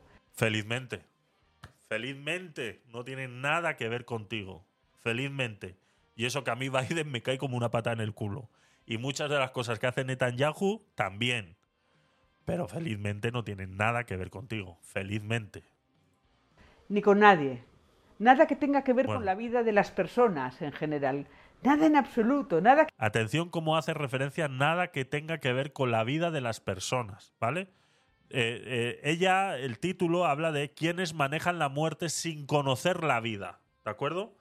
Atentos porque esto es el discurso progre feminista más camuflado que vais a escuchar el día de hoy y seguramente que en muchos años. O sea, esta mujer hay que reconocer que tiene el discurso feminista muy asimilado y muy intrínseco en todo lo que dice y en todo lo que hace.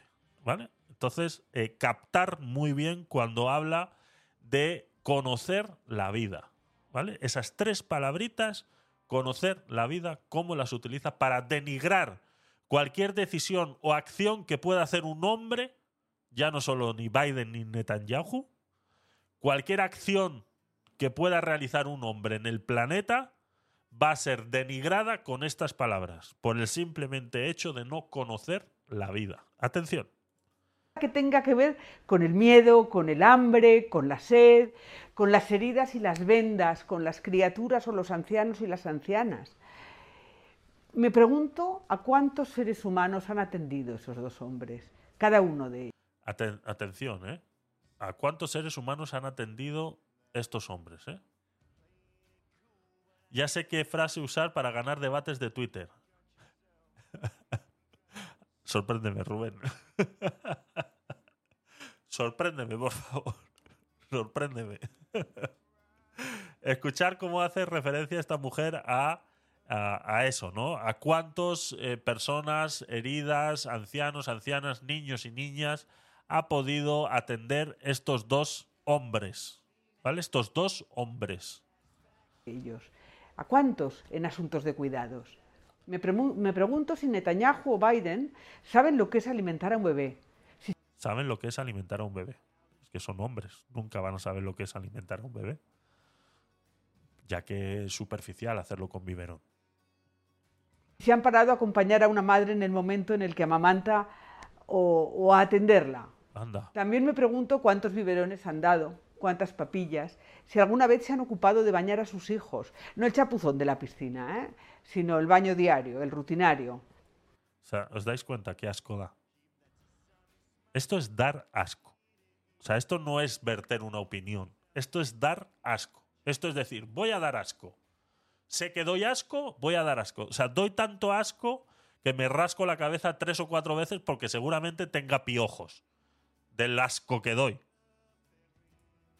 ¿Cuántas veces les han limpiado el culo?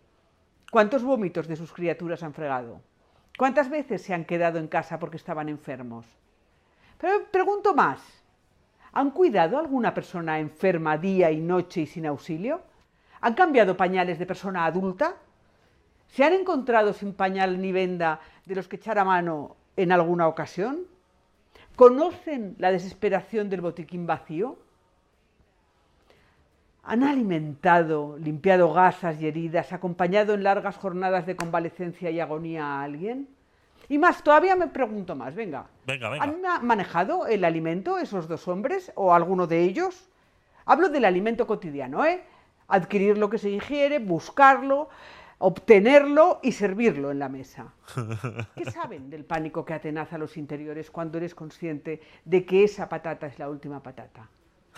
¿Cuántas veces han pasado hambre esos dos hombres?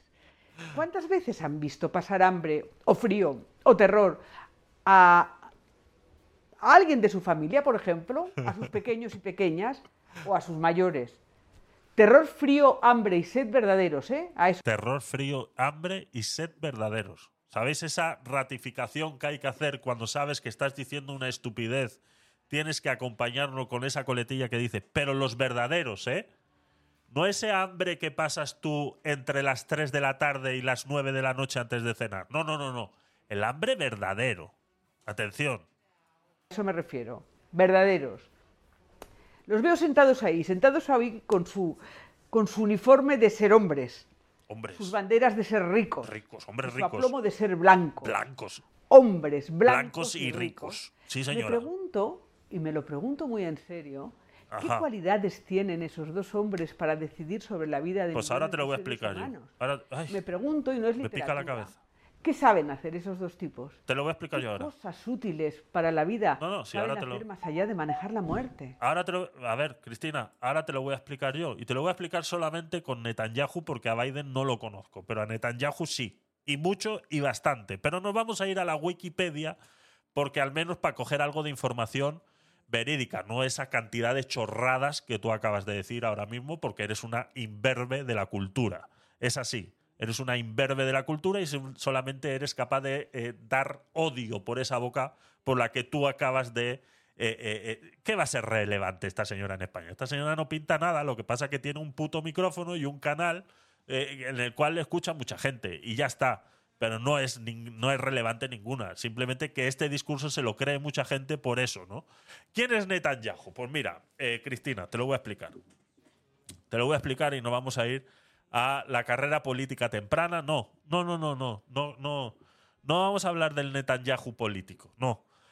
Eh, primer ministro, no, no, no nos interesa ahora mismo que Netanyahu sea primer ministro, ¿vale? Porque estamos hablando del hombre, no estoy hablando de la figura política que eh, eh, tal, ¿no? Sino que vamos a hablar del hombre, ¿no? Eh, líder del Likud y de la oposición, no, no, no, no, eso fue en 2005-2001, no me interesa.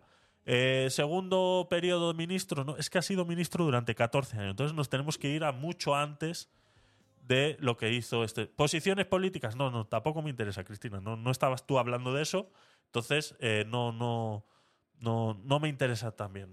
Derechos LGTBI, ah, vale, parece ser que ha hecho algo sobre derechos LGTBI, pero bueno, tampoco vamos a hablar de eso porque tú tampoco has mencionado eso, ¿no? Nos vamos a ir a, eh, a qué es lo que ha hecho este señor en su vida privada, no. Familiares, matrimonios, tampoco. Eh, ¿Dónde está? Me lo he saltado pasando, pasando todo, me lo he saltado al final. Eh, este señor, por ejemplo, ha estado en. ¿Dónde está? Eh, carrera militar, por ejemplo. ¿Vale? Cosa que tú seguramente no has hecho, porque eres mujer española blanca viviendo en España.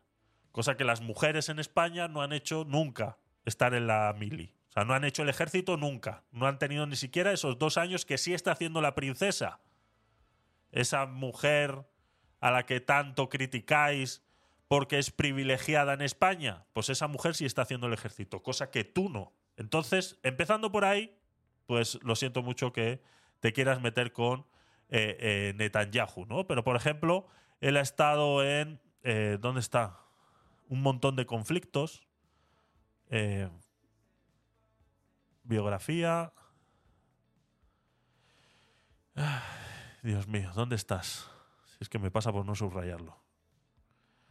A ver, padres, cónyuge, hijo, educación, ocupación, rama militar, Fuerza de Defensa de Israel, eh, Unidad Militar Sayeret Matkal, rango militar Seren y ha estado en la Guerra de Desgaste, Guerra de Yom Kippur, Operación Regalo y Batalla del Karame. ¿Vale? Todas estas eh, guerras ha estado antes de ser político y antes de ser todo lo que tú estás criticando. Entonces, ya solo por ahí eh, eh, pues bueno, te estás equivocando bastante y mucho, ¿no? Después de completar su servicio militar en 1972, ¿vale? Netanyahu regresó a los Estados Unidos a finales de ese año para estudiar arquitectura en el Massachusetts Institute of Technology. Bueno, después de graduarse de la escuela secundaria en 1967, Netanyahu regresó a Israel para alistarse a las fuerzas de defensa de Israel. Se formó como un soldado de combate y se desempeñó durante cinco años en una unidad de fuerzas especiales en las élites de las FDI. ¿Vale? Fuerzas de Defensa Israelíes. Participó en numerosas incursiones de asalto transfronterizas durante la Guerra del Desgaste de 1967 a 1970, llegando a convertirse en un líder del equipo de la unidad. Fue herido en combate en múltiples ocasiones, cosa que tú te habrás cortado cortando una cebolla, de la que tanto hablas que atiendes tú a tu familia y eres tú la que sirve la mesa, porque claro, los hombres no servimos la mesa, ¿no? Solamente tú. Entonces, eh, esas serán todas las heridas que has tenido tú cortando cebolla, ¿no? Estuvo involucrado en muchas otras misiones, incluyendo la Operación Infierno en 1968. No sé cómo habrá sido esa operación, pero si se llama Infierno, el, el- no sé, muy buena no ha tenido que ser, muy divertido no ha tenido que ser estar dentro de una operación que se llama Operación Infierno. Muy divertido no ha tenido que ser. Eh, ¿Vale? Y estos no son títulos de películas americanas. Y el rescate del secuestrado, ¿vale? Y estuvo involucrado en el rescate del secuestrado vuelo 571 de Savena en mayo de 1972, en la que recibió un disparo en el hombro, ¿vale? Ese hombre blanco, rico, heterosexual al que tú haces referencia y que tanto dolor te hace verlo sentado con sus zapatos de cuero, ha hecho cien mil veces más cosas que tú, al menos por su país, cosa que tú no has hecho, porque eres una payasa mm, de los medios de comunicación tradicionales. No hay más, no hay otra manera de decirlo. No hay otra manera de decirlo. Y que seguramente, para entrar un poquito en tu juego, tengas hasta piojos, porque no te dejas de rascar la cabeza. Por favor. O sea, es que es increíble. Lo de esta mujer es que me, ha dado un asco. El hombre blanco domina el mundo.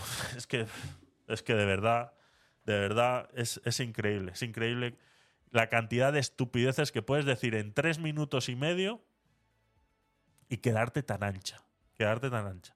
Bueno, pues este vídeo pertenece al Diario Público, un canal eh, de divulgación eh, tanto en papel, en digital y en YouTube y en todos los medios de comunicación posibles del 19 de octubre de 2023, o sea, de ayer, y que tiene 9.671 visualizaciones, ¿no? Con 1.000 likes, ¿vale? No es mucho, no es una gran locura, pero ya solamente que haya 1.000 personas que le hayan dado like a esto, eh, estas mil personas definitivamente no tendrían que existir. O sea, esto, esta gente, esta gente que le da like a esta opinión, a este discurso eh, de demagogia y, y aberrante y supurante de odio, no debería existir. O sea, la gente que es capaz de darle like a un vídeo supurante de odio, lo siento mucho, pero no debería existir. O sea, yo ya me estoy empezando a cansar de ser políticamente correcto. Ya sabéis que me cuesta mucho ser políticamente correcto. Ahora bien, ¿quién es Cristina Fallarás? Pues dirás.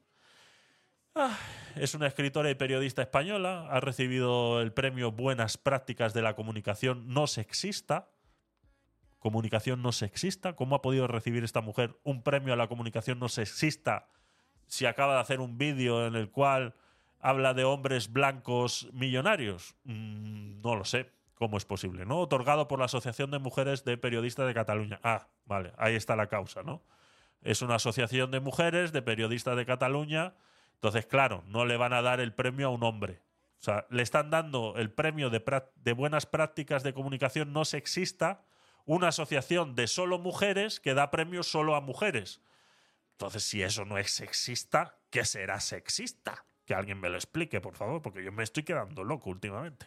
Y el premio de periodismo feminista María Luz Morales, otro premio feminista, de otra feminista, otorgado a otra mujer. ¿no? Pues entonces, bueno, novelista, activista política, ¿no? Mediante ensayos, libros, conferencias, artículos periodísticos, Fallarás siempre ha sido vinculada al feminismo y a la lucha con- por los derechos y la igualdad de las mujeres. Pues si ella quisiera igualdad en las mujeres, eh, quisiera ser blanca, hetero y con zapatos de cuero gobernando un país. Felizmente no lo son, porque, bueno, no seas misógino, Javier, por favor. El 26 de abril de 2018 lanzó el hashtag Cuéntalo. Produjo cerca de 3 millones de tweets, de los cuales 50.000 son testimonios de violaciones, abusos y acosos, ¿no? Pues bueno, eso es lo que hace, esto es todo lo que ha hecho esta señora, ¿no? Nació el 18 de marzo de 1968, tiene 55 años en Zaragoza, España, graduada o educada en la Universidad Autónoma de Barcelona y la ocupación es periodista, escritora y activista. Habéis visto esto, ¿no? Este cuadradito azul, que es donde resume todo lo que ha hecho en su vida, lo podemos comparar con el cuadradito azul de Netanyahu o el de Biden. Lo que pasa que a Biden pues no le sigo el hilo, entonces no sé si, me imagino que habrá hecho el ejército en sus tiempos, no sé cómo será, ¿no? Pero seguramente ya solamente con eso eh, es bastante más, eh, eh, ha hecho bastante más que lo que haya podido hacer esta pelirroja de bote piojosa. Mm, Ya está. Mm, Me he quedado más tranquilo. Le vamos a cerrar porque no quiero verle la carota a esta, a esta sinvergüenza. Más cositas sobre el conflicto de Israel. Fin, exactamente. Cerramos vídeo ahí. Plic. Listo. Lo subimos a YouTube y nos desahogamos un rato.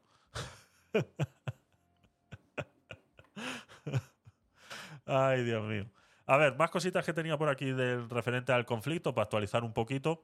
Vale, esta es la, eh, la vigilancia que, está, que ha puesto el mundo en su periódico. España vigila más de 300 lobos solitarios por su potencial eh, terrorista ante el conflicto de Gaza. Más de 300. Eh, daban en las noticias en los periódicos entre unas 20 y 30 detenciones en los últimos días.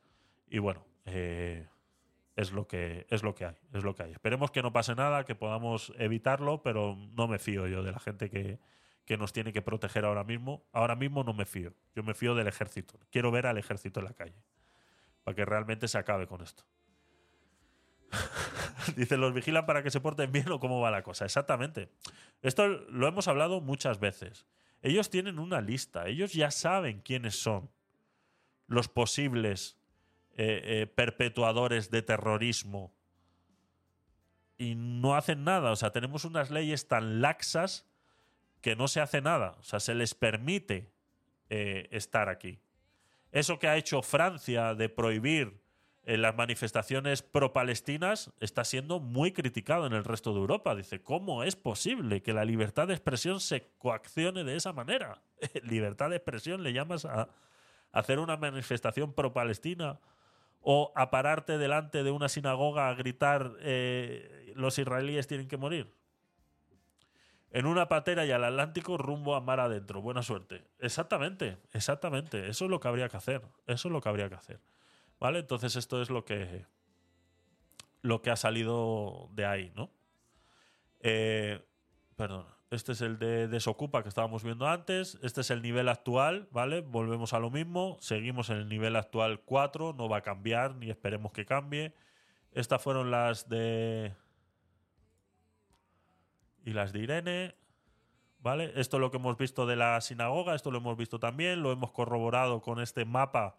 Eh, Podemos que va a querer, nunca. Podemos nunca quiere el ejército en las calles. Ni Pode- o sea, todo el gobierno progresista, tanto PSOE como tal, es una, es una locura. Por eso, eh, vuelvo y repito, no vamos a ver el nivel 5. Mientras este gobierno esté presente, el nivel 5 de seguridad antiterrorista no lo vamos a ver.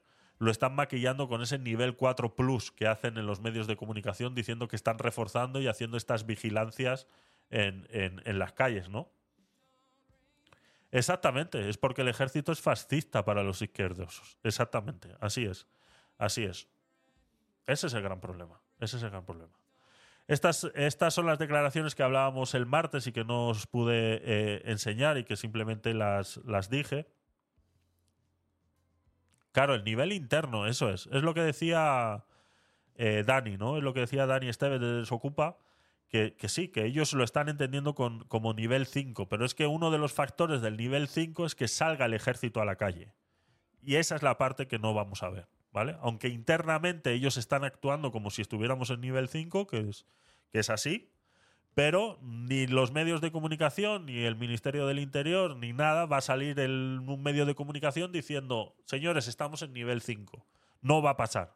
O sea, no esperemos eso, a no ser que haya un atentado y justamente después se active el nivel 5. Pero hasta entonces no lo vamos a ver. O sea, es imposible, es una, es una locura eh, que alguien tome esa decisión dentro de un gobierno progresista. Es imposible. O sea, no, no esperemos eso. No esperemos eso porque no va a suceder. Estas son las declaraciones que hizo Otegui, que comenté el martes y que no encontraba el vídeo. Lo tengo aquí para que se quede todo, se quede todo grabado. Esto es lo que decía eh, Otegui en relación a ese secuestrado Iván Illarramendi, ¿no? que ha salido unas imágenes en televisión, que es una de las personas que está secuestrada por Hamas y que pide, eh, eh, Otegui pide que por favor que sea liberado con estas eh, palabras. que está en estos momentos retenido, secuestrado, que está siendo utilizado como rehén por parte de las fuerzas o de alguna fuerza palestina, queremos pedir también la libertad de nuestro compatriota y la libertad cuanto antes de todos los rehenes. No somos partidarios de utilizar rehenes civiles para hacer canjes de un tipo o de otro y por lo tanto lo que planteamos con claridad es que también debe cesar esta situación y que también hay que permitir liberar a los rehenes cuanto antes. Estas son las declaraciones de Otegui haciendo referencia a que no son partidarios a que eh, los eh, secuestrados se utilicen como canje. Eso sí, aloja Mónica, bienvenida, mi querida hawaiana favorita. Em, ellos no son partidarios de que estos secuestrados se utilicen como canje. Eh, claro, ellos eh, les encantaba matarlos. No les encantaba hacer canjes. Ellos se dedicaban a matarlos, ¿no? El mundo sacó eh, un. Antes de ayer, eh, Leire Iglesias en el mundo escribió estas, estas palabras. eh, la escalada de Otegui como secuestrador, en caso de problemas, le ajusticiamos. Son palabras de Otegui grabadas en una conversación telefónica en el que hacía referencia a sus ayudantes de que, bueno, en caso de problemas lo ajusticiamos y ya está, ¿no? Es, es a lo que estaban. En ningún momento íbamos a hacer canje con la policía, ¿no? Entonces, Arnaldo Otegui fue depurando la técnica del secuestro durante su etapa como terrorista en activo entre 1977 y 1987, ¿no? Según se desprende de las diligencias de la Policía Nacional y la Guardia Civil de aquella época y de las declaraciones incriminatorias de más de una docena de compañeros de armas que el mundo ha logrado recopilar. Bueno, es bastante extenso, os invito a que, a que lo veáis. Eh, eh, buscarlo, está en el mundo. Si no os paso el enlace, me lo pedís, os paso el enlace para que este es de, de Telegraph. Este enlace es de Telegraph. Eh, lo puedo poner en el grupo de Telegram que tenemos. Que a ver si le damos un poquito de vidilla y si no lo termino quitando, ¿eh? Porque. A ver. Aquí en, en conflicto Israel versus Hamas, pongo el enlace. Si no estáis ahí y no queréis entrar y tal, me lo pedís y os lo paso el enlace. Porque hay muchísima información aquí relevante con el tema de cómo Otegui secuestraba. Habla de los empresarios, la documentación policial permite retratar la escalada de Otegui como terrorista y en concreto como secuestrador. En su segundo año como militante, en 1978, participó en un intento de secuestro frustrado y en otros tres exitosos que no duraron más de unas horas. Eh, siempre con empresarios vascos como víctimas. Al año siguiente, en febrero de 1979, el actual dirigente de EH Bildu, alias El Gordo, ya estaba preparado para llevar a cabo su primer gran secuestro, el del director de la planta Michelin en Vitoria, Luis Abaitúa Palacios. Es el único caso por el que ha sido condenado a seis años de prisión en 1989. Eh, John, ah, vale, ahora, ahora, ahora te meto, Mónica, ¿vale? Eh, Abaitúa era un ingeniero vitoriano de 48 años, eh, de mi pueblo. Estaba casado, tenía seis hijos y no se metía en política. Aunque su padre habría sido un nacionalista del PNV fusilado por un batallón de requetes carlistas coaligados con Franco. Pasó 10 días encerrado en la cueva del propio Otegui, líder del comando El, Goi- El Goibar, eh, había excavado en un monte cercano a su localidad natal con las dimensiones similares a un zulo, al zulo de José Antonio Ortega Lara. Fue su cárcel del pueblo. Durante el cautiverio y según la información policial, Otegui actuó en todo momento como guardián del secuestrado junto a su compañero Alcorca El Bigotes, eh, que iba encapuchado y armado. Durante varios días ambos sometieron a Baitúa a un duro interrogatorio que grabaron en cintas magnetofónicas. Después enviaron algún fragmento a la radio. Bueno, pues esto es lo que hacía eh, Otegui, se dedicaba a esto, esto era su, su trabajo cuando pues eh, no hacía otras cosas y que bueno, que aquí es capaz de llenarse la boca en, eh, pues eso, ¿no? En dirigirse a Hamas y eh, blanquear todo esto que está, que está sucediendo, ¿no? Es una manera de blanquearse él y blanquear a Hamas, ¿no? Como pidiéndole misericordia de eh, lo que está sucediendo. Bueno, esto es, eh, es así, no hay más. Eh, no, podemos sacar milagros de algo como esto. Es, es una puta vergüenza. Más cositas que tenía por aquí sobre el conflicto guardadas.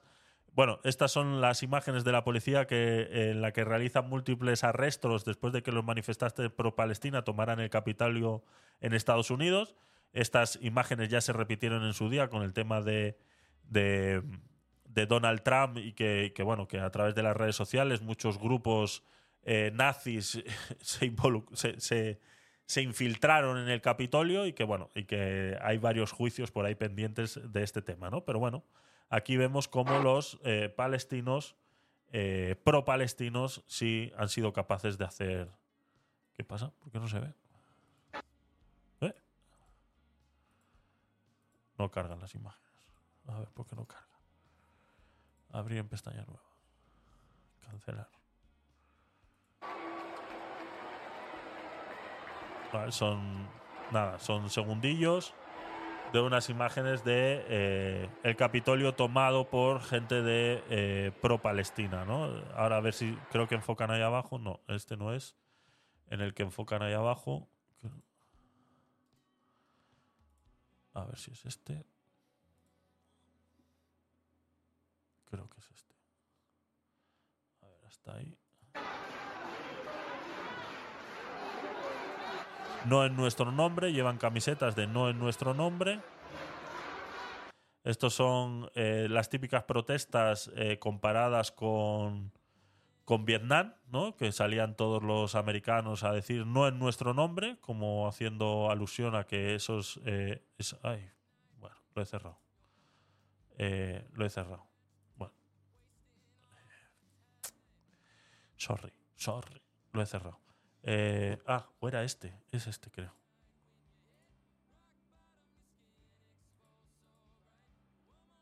A ver. Cancelar. Es este. Aquí, aquí se le ve. Aquí, aquí, aquí, mira. Vale.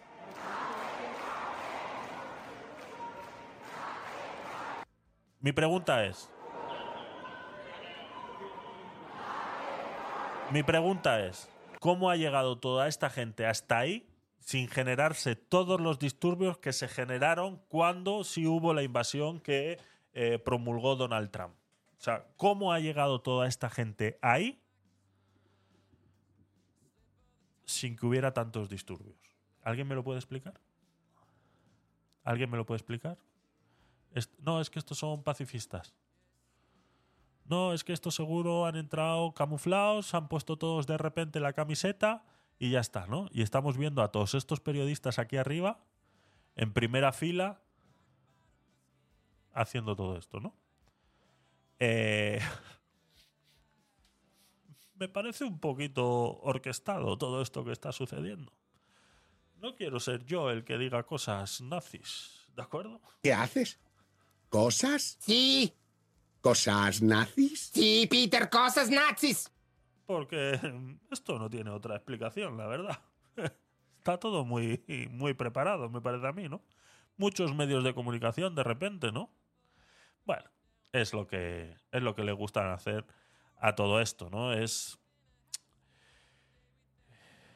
Es, es una.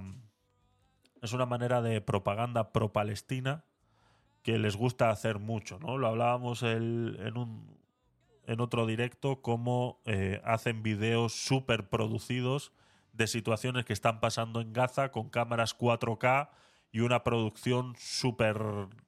Vamos, que Hollywood eh, ya quisiera hacer esas producciones cuando están en mitad de una guerra, ¿no? Eh, sería, sería una locura. Y esto no deja de ser otra producción cinematográfica de, eh, de eso, ¿no? De darle visibilidad de alguna manera a todo esto, que todos los medios de comunicación eh, vean que, eh, que hay gente en Estados Unidos que está a favor de Palestina, etcétera, etcétera, etcétera, etcétera, ¿no? Entonces, no a favor de Palestina o anti-israelí, podríamos decir, ¿no? Es una, es una pena, la verdad que es una pena. Había otro otro por aquí. Vale, este no es. Que es, es, es complicado. Creo que lo tengo aquí guardado en. Lo tengo aquí guardado en. A ver, creo que era aquí. No. Mm, ¿Dónde lo he visto yo este? Del. No, es, es Ángel Gaitán el que lo estaba. Que es otro que, ha perdido el norte. Están, es, yo entiendo que no es fácil este, ¿vale? Eh, lo he hablado con, mucha gente en, mi entorno y yo sé que no es fácil y que muchas veces no tienes por qué, eh, como explicaba este, creo que lo he visto por aquí, como explicaba este señor en su... Perdón, ese soy yo. Eh, favoritos explicaba eh, dónde está no.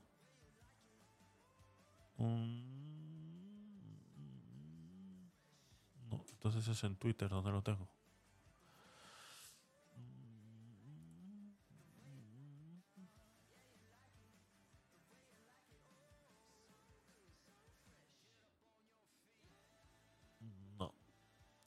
Eh, había un señor que hacía un experimento en, en- una clase de haciendo en relación al tema de Palestina e Israel, ¿no? De cómo eh, eh, tú eres palestino, pro palestino o pro Israel, ¿no? Hace la pregunta. Y todos empiezan a contestar. Pues yo pro Palestina, pues yo pro Israel, pues yo tal, ¿no? Y él dice, ¿por qué os ceñís a esa respuesta? Porque yo os he incitado a que contestéis una de las dos. Pero cuando se os hacen este tipo de preguntas, no es necesario que tú te tengas que ceñir a una respuesta de una de las dos, ¿vale? Tú no te tienes que ver obligado a posicionarte dentro de un conflicto. Y este conflicto palestino-israelí, yo entiendo que a mucha gente le cuesta entender. Primero, no tiene la información necesaria, no sabe cómo es la cultura árabe y se dejan influenciar por todo lo que ven en la televisión, como esto que vamos a ver ahora, que no deja de ser una horroridad, y yo no estoy defendiendo que esto esté bien, ni que este sufrimiento que están sufriendo muchos palestinos sea el correcto, pero todo tiene que estar dentro de su contexto, ¿no? Y cómo se utilizan estas imágenes para influenciar sobre una opinión. Y yo acepto toda opinión siempre y cuando sea consensuada y sea generada por ti mismo y por una investigación que tú hayas hecho por ti mismo. Si tú eres capaz de demostrarme que tú eres pro-palestino y yo te puedo hacer preguntas y tú me las puedes contestar y rebatir, entonces digo, chico, pues mira, acepto tu opinión. Entiendo que seas pro-palestino. Lo entiendo. Pero el problema es que cuando yo te empiezo a rebatir todo lo que tú estás diciendo, todos esos argumentos que tú estás repitiendo de las redes sociales, y no eres capaz de responderme a eso, tu opinión no me vale. Es así de fácil, ¿no? Entonces, eh, lo vemos con, eh, con, este, con esto que está haciendo Ángel Gaitán. Este es el, que se dedica a arreglar coches en Internet, que se ha hecho muy famoso y demás. Y bueno, pues eh, como... eh, eh, ahí está, Antonio, bienvenido al, al, este, al, sorteo. Exclamación stream en el chat para participar del sorteo, ¿vale? Un segundo. Entonces, se ha convertido en un influencer, pero un influencer de los coches. Igual en estas cosas, un fantoche gañán que, que- diga Gaitán. Entonces, hay cosas en las que de repente igual no te tienes que meter. O sea, si lo tuyo son los coches y, y- y tal, pues opina de coches y, y arregla coches y ayuda a la gente que tenga problemas con coches. Igual con esto no te tendrías que posicionar. Porque lo único que estás haciendo es eh, eh, eh, repetir lo que estás escuchando y utilizar unas imágenes que tú, dentro de tu cultura occidental, no las usarías. ¿Habéis escuchado ese bulo en el que se dice que esa incursión de palestinos en Israel, de, ese, de esos terroristas de Hamas en Israel, que eran más de 1.200, que entraron en un kibutz y mataron a 300 personas puerta por puerta? ¿Habéis escuchado ese bulo de que decapitaron a 40 niños? ¿Lo habéis escuchado? Pues eso es un bulo. ¿Por qué es un bulo? ¿Por qué eso sí es un bulo? Es que no hay imágenes. Claro, es que el que pedía las imágenes en Twitter para decir, para corroborar que esa información era cierta, le contestaban: Es que eres un morboso. Quieres ver a niños decapitados. Va Netanyahu a Estados Unidos a hablar con Biden, le enseña las fotos, Biden sale haciendo unas declaraciones en las que diciendo que las fotos son reales y que los niños realmente fueron decapitados, es mentira. Netanyahu tiene conflicto de intereses, por lo cual le conviene decir que los niños estaban, que sí es verdad que esos niños decapitados existen. Biden es amigo del que tiene conflicto de intereses, entonces también va a repetir lo mismo. Entonces es un bulo. Todo termina en un bulo porque no hay imágenes. ¿Por qué? Porque dentro de un- una cultura occidental esas imágenes no se muestran. Hemos hecho eh, del tema de, eh, de este muchacho electrocutado en el tren.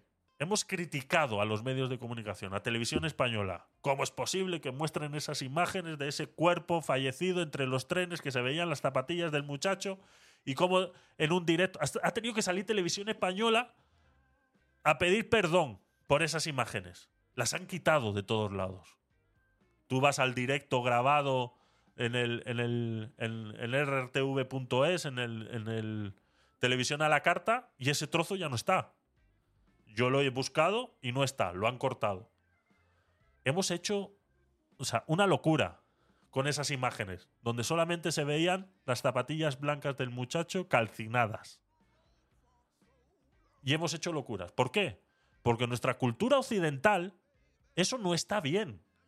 No está bien mostrar niños decapitados. Entonces, claro, eso da pie a que sea falso.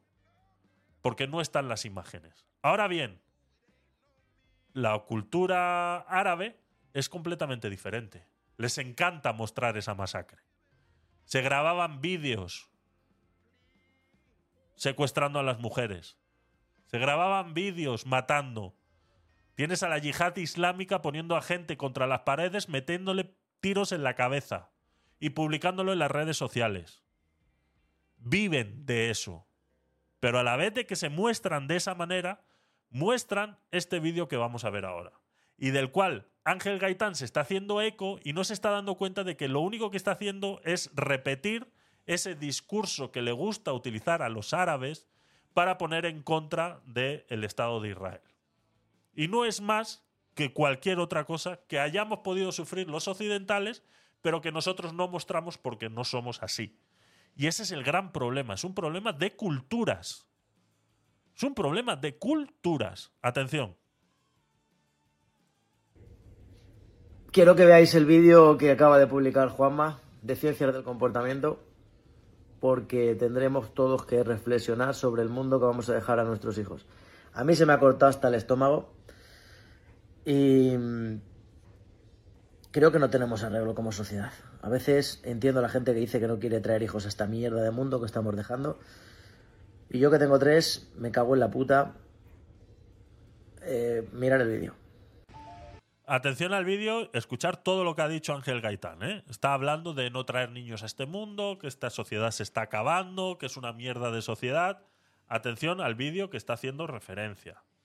Y vuelvo y repito, y yo este dolor y este problema que están sufriendo los palestinos, eh, eh, que son inocentes, los palestinos inocentes, cualquier palestino inocente que esté sufriendo este conflicto, tiene el mismo derecho a defenderse que lo ha tenido Israel cuando ha venido jamás a tentarle. Entonces, mm, es así de simple.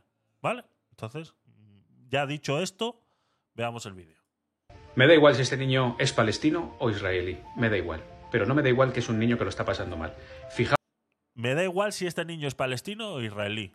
Pues ya está. Dentro de una cultura occidental, simplemente estas imágenes no se deberían demostrar. O sí. Pero entonces también quiero ver la de los 40 niños decapitados, para que nadie pueda decir que es un bulo.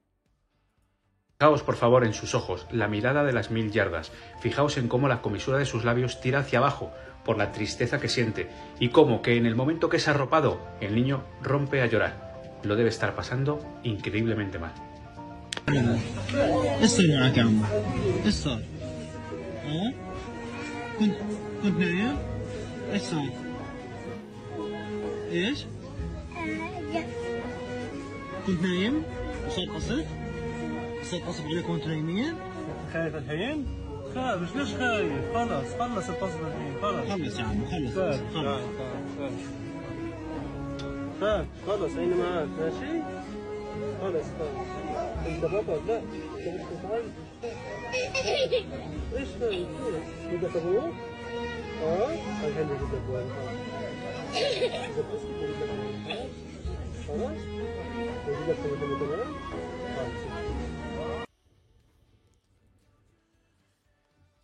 Esto realmente es una pena que esté sucediendo. Y siempre va a ser una pena que esto suceda.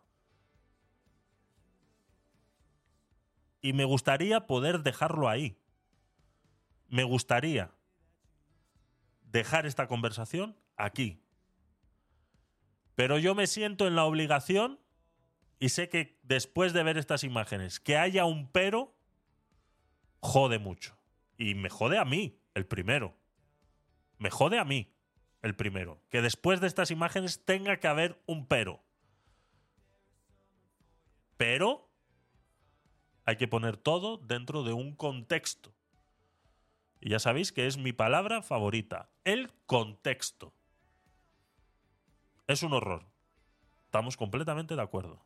Esto es un horror. Que haya niños que tengan que sufrir este problema. Pero ¿sabes cuál es el problema? El problema no son los niños. El problema son los padres. Y este niño bebe dentro de una cultura donde sus padres no tienen la misma percepción de la vida como la tenemos nosotros. No la tienen. Que, Mónica, volvemos a lo mismo. Que estamos de acuerdo. No, no, o sea, no nos encasquillemos ahí. No nos encasquillemos ahí. Estamos completamente de acuerdo en eso. Por eso he dicho que a mí es al primero que me duele tener que ponerle un pero después de estas imágenes. A mí es al primero. ¿Vale? Porque he visto de estas 100 millones. 100 millones he visto de estas. ¿De acuerdo? Entonces, no nos encasquillemos ahí. Abramos un poquito la mente. Y no estoy justificando que esto esté pasando. Vuelvo y repito. No estoy justificando que esto esté pasando. Pero la culpa no la tiene quien echa la bomba. Aunque cueste mucho entenderlo. Y sé que cuesta mucho entenderlo. Pero no nos olvidemos que Israel se está defendiendo. Ahora bien, ¿de quién es responsabilidad de que ese niño no pase por lo que está pasando? Ese y otros tantos más. Sus padres. Pero vuelvo y repito, este niño vive en una cultura donde la percepción de la vida no es la misma que tienes tú y que tengo yo. No es la misma. Entonces, entramos en un problema cultural, de entendimiento. Entonces, esos 40 niños decapitados en ese kibutz israelí, sean verdad o no lo sean, ahí había niños. Hayan sido decapitados o no, si han sido asesinados. Pero como tú no ves esas imágenes, y no ves a esos niños asesinados en sus cunas, no está dentro de tu cabecita. Entonces, esto es un horror. Esto es un horror. Pero como lo otro tú no lo ves, no entiendes de qué existe. Esa mirada estaba llenísima de miedo y cómo temblaba el chaval es, es una locura. Y cómo se rompe luego en brazos del enfermero, es, o sea, eso, eso rompe. Eso rompe a cualquiera. ¿El qué es sentido común, Mónica? Creo que no es cuestión de cultura, sino de sentido común. ¿El qué es sentido común? O sea, que no, no, Israel no puede defenderse, es lo que me quieres explicar. Israel no puede defenderse. Israel lo único que está haciendo es defenderse. Es más, es más, Israel avisa cada vez que va a tirar una bomba. Y si ocurren muchas veces estas cosas es que el propio Hamas esto no debería pasar. No, es que no estamos hablando de que el siglo XXI no debería pasar. No, lo que no debe pasar en el siglo XXI es que no se puedan solucionar las cosas de otra manera que no sea a través de las guerras. Entonces, no es cuestión del siglo en el que vivamos, sino es cuestión de que hay culturas que no han sabido avanzar en el tiempo. Y esta es una de ellas. Porque Israel lo único que hace es defenderse. Y si Israel es una de las mayores potencias armamentísticas del mundo, es porque ha necesitado defenderse. Y si Gaza no tiene potencia armamentística para atacar Israel, es porque se han dedicado a otras cosas. Es que esas culturas están en el siglo XII, exactamente, Antonio. Ahí, eso es a lo que quiero llegar. Eso es a lo que quiero llegar. Y mostrar estas imágenes no se niega que no exista. Por eso es que. ah, por eso es que pongo de ejemplo eso que se está llamando el bulo de los 40 niños decapitados en el kibutz. Es un bulo. ¿Por qué es un bulo? Porque tú no has visto las imágenes. No te has visto influenciado por esas imágenes. Porque en Occidente valoramos que esas imágenes no las tenga que ver todo el mundo. Pero eso no niega que eso exista. Cuando un árbol cae en mitad de un bosque y tú no lo oyes caer, no quiere decir que el árbol no ha caído. Esto es lo mismo. Entonces, todo lo demás es un bulo. Pero claro, ellos nos traen este vídeo y entonces, claro, este es el problema. Ni pensar que en el siglo de oro del Islam la cosa era al revés. ¿Qué, qué- qué no ha hecho el Islam? Y, si nos vamos al, siglo XII, eh, hablamos de las. de- el- bueno, el siglo XIV hablaríamos de la Inquisición cristiana. ¿eh? Que en, en el 1400 eh, eh, se mataba en nombre de Cristo. Pero como eso ya no se hace. Eso es a lo que voy. Y vuelvo y repito, y no estoy defendiendo que esto pase. A mí me da mucha tristeza que haya niños sufriendo que sus padres son unos hijos de puta. Hay niños sufriendo porque sus padres son unos hijos de puta. Y que cuando Israel pasa con un dron y deja caer panfletos en los que dicen 48 horas vamos a bombardear esta zona, lárgate, lárgate, lárgate.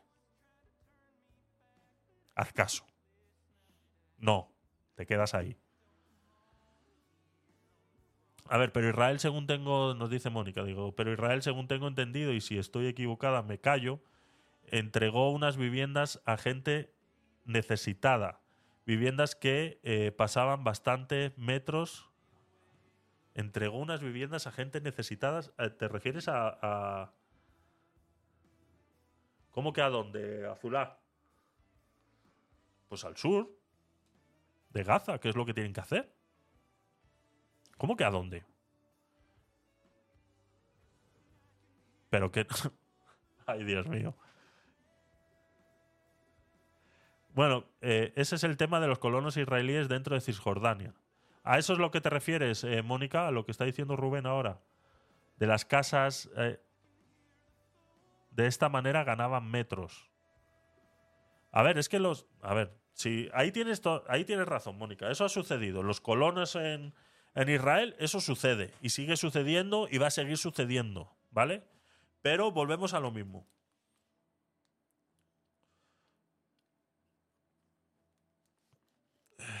A ver.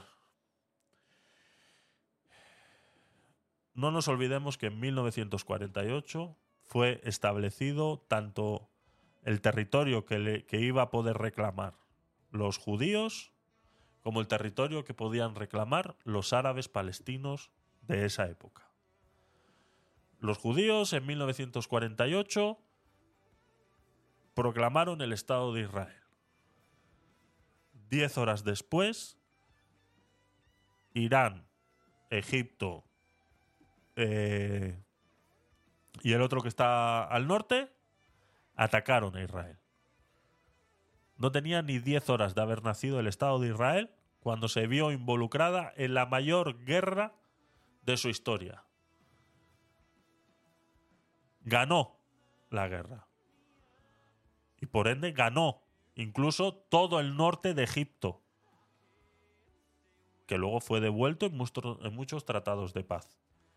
Pero fue ganado en una guerra. No estamos hablando de jugar al Monopoly. No, no, no. Estamos hablando de que había una guerra. Y en esa guerra pusiste en juego lo que se te había otorgado.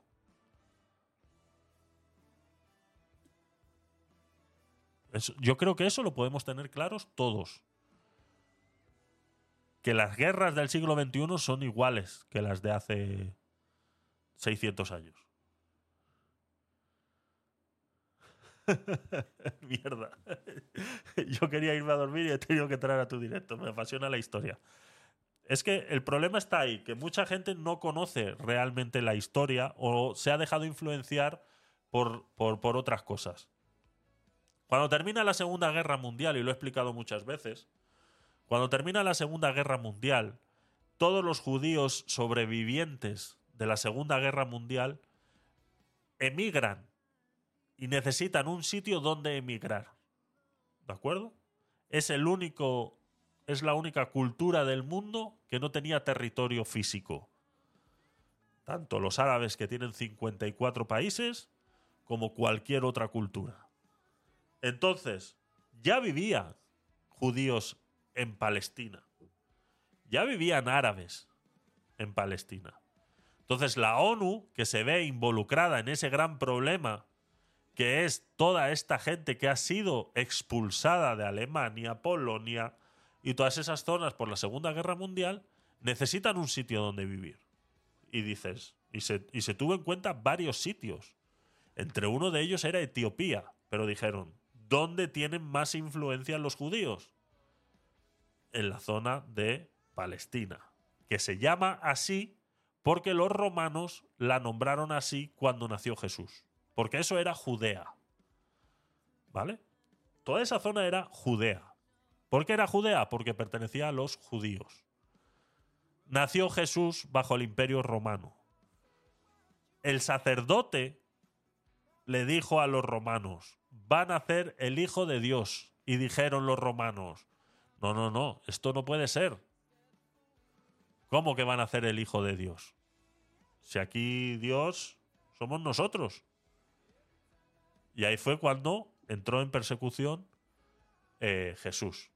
Después de todo este gran acontecimiento y que todos conocéis, la zona, los romanos la cambiaron para, eh, eh, para molestar a los judíos y le, lo llamaron Filistea.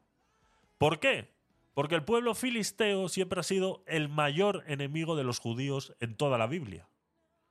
Tú lees un poquito la Biblia, vas a ver que han tenido un montón de conflictos con los famosos filisteos. ¿Vale? Entre ellos la guerra de Hanukkah, etcétera, etcétera, etcétera, etcétera. Y fueron los romanos los que le pusieron el nombre de Filistea. Y que eso ha ido derivando etimológicamente y culturalmente en Palestina. En Palestine, Palestine, Palestina. Así es como ha llegado a reconocerse ese terreno como Palestina. Pero si nos vamos a la antigüedad, eso era Judea. Pero yo no estoy peleando que eh, primero estábamos los judíos, primero estaban los árabes. Yo no estoy peleando eso. Lo que estaban peleando los judíos en su época es necesitamos un sitio en el cual nadie nos pueda perseguir. Habían sido perseguidos durante toda su vida, independientemente de dónde estuvieran. Hubo algunos que tuvieron suerte y se fueron a Estados Unidos, y es una de las grandes comunidades judías en Estados Unidos, y que son criticados por eso, y otros no tenían esa posibilidad de irse. Entonces, esa gente que salía huyendo de Polonia después de la Segunda Guerra Mundial, ¿a dónde iba? Entonces la ONU se metió en ese conflicto, en esa decisión, y decidieron dividir el territorio de Palestina en dos. Un 52% para Israel, un eh, 44% para los árabes. Y el otro por ciento es Jerusalén, que formaba a ser parte de eh, mandato eh, resolutorio de la ONU. O sea que todo el, el- el tema de ese territorio de Jerusalén, donde conviven las tres religiones y siempre han convivido las tres religiones, pasó a ser eh, mandato de la ONU. O sea que económicamente, socialmente, militarmente, iba a ser controlado por la ONU. ¿Vale? Esa es la propuesta. Esa propuesta se lanza en 1946. En 1946 se hace la votación dentro de todos los integrantes de la ONU de ese momento y que entiendo que a día de hoy pueda ser criticada esa decisión porque muchos de los países que pertenecen hoy a la ONU no estaban en esa época en la ONU. ¿De acuerdo?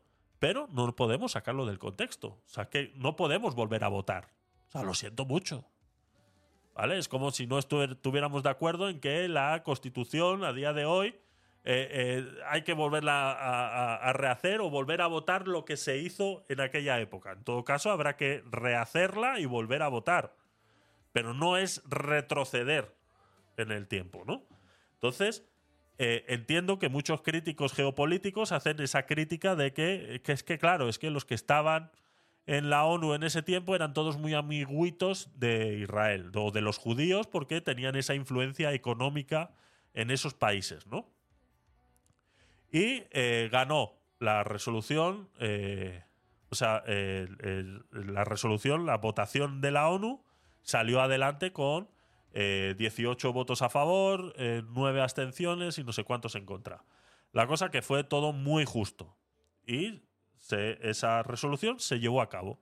Bueno, pues 10 horas después, o sea, no, no de esa resolución, miento, porque hasta que se creó el Estado de Israel, eh, pasaron un año y medio más o menos, porque fue en 1948 cuando David Ben Gurión, en, en esa, en esa proclamación de independencia, crea el Estado de Israel. Ahí fue cuando se creó el Estado de Israel.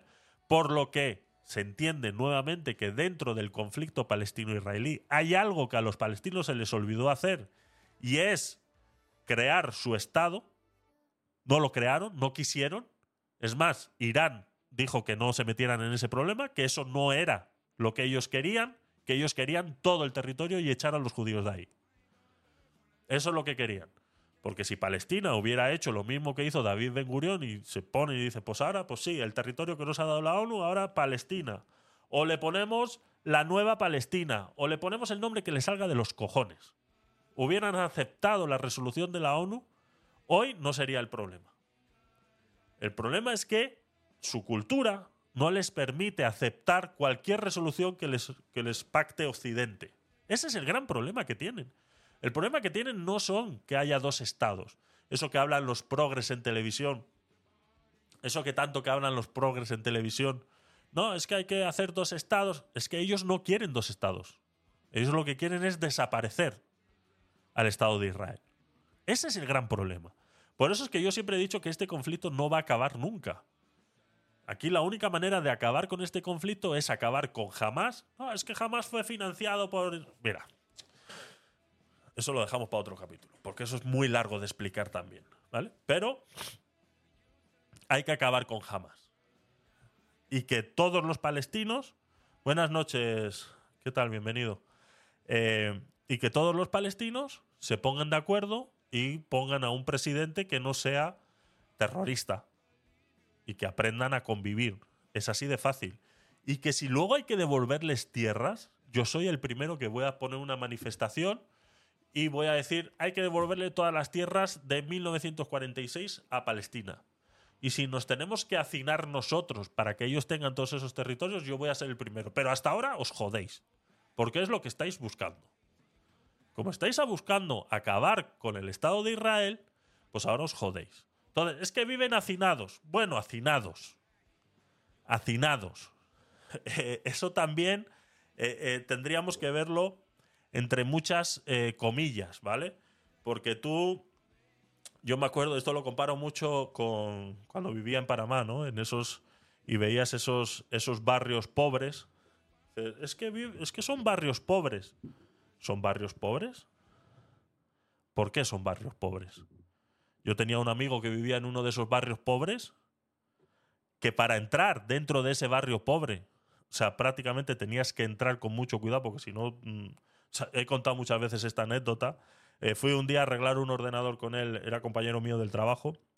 Fui un día a arreglar un ordenador con él a su casa y de repente escucho, estábamos en su casa y de repente escucho unos gritos. Dice, bájate de ahí, hijo de puta.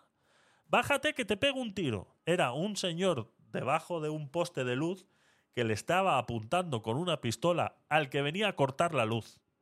O sea, un barrio bastante chungo. Un barrio en el que cuando entramos por ahí había que hacer así un zigzag entre dos contenedores de basura y había un tío sentado encima de un contenedor que prácticamente te guiñaba el ojo y te decía, puedes pasar.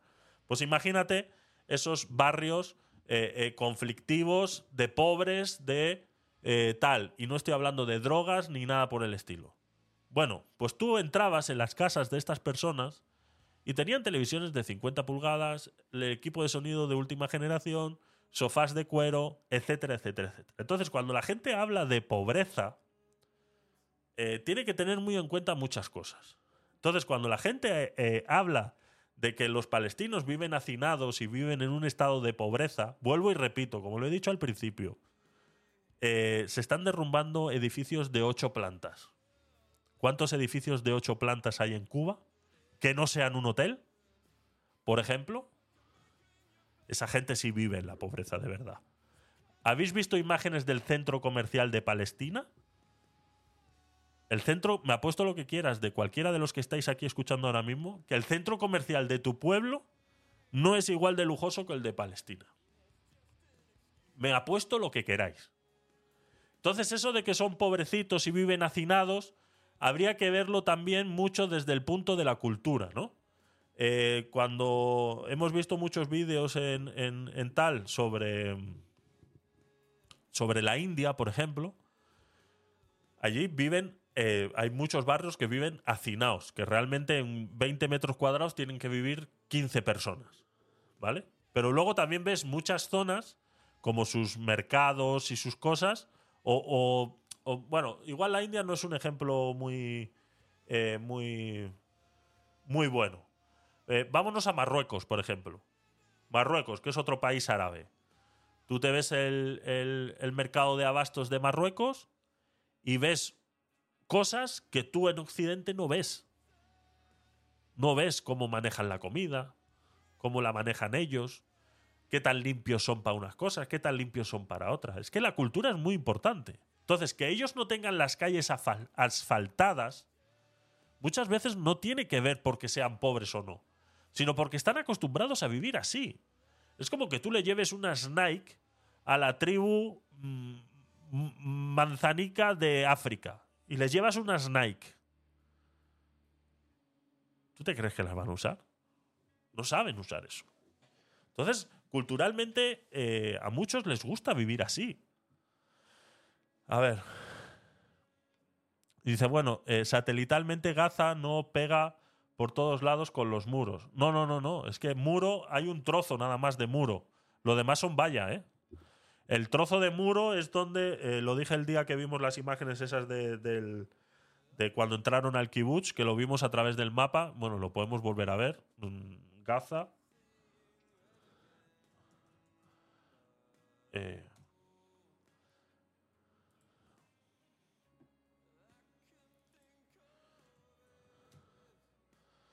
¿Vale?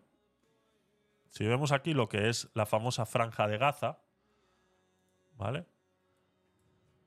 Si vemos la línea delimi- de- delimitatoria, perdón, no lo estáis viendo.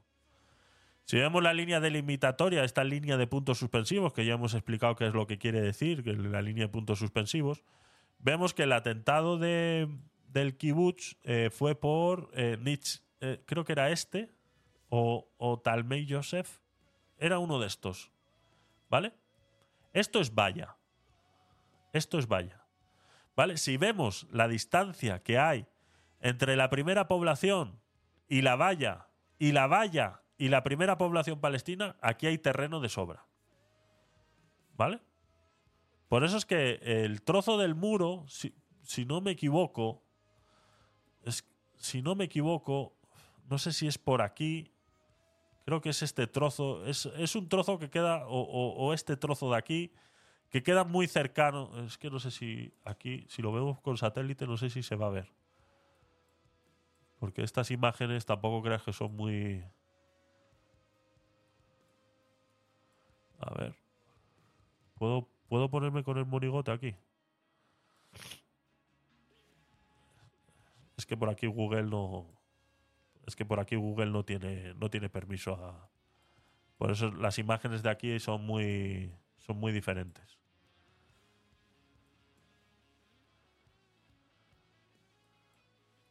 Ah. Esto ya pareciera valla. Y esto, esto pareciera muro. No sé. Es que es muy. Es muy, muy complicado, ¿no? Esto parece, pareciera que es esta, ¿no? Pareciera que esta es la valla. Y el muro sea esto, puede ser, que haya muro y valla, no lo sé realmente. Es muy complicado saberlo, habría que estar ahí, porque es que el monigote aquí no se puede, no se puede plantar. No se puede plantar porque está, esta zona está está súper protegida para, para que Google Maps no pueda entrar, ¿no? Pero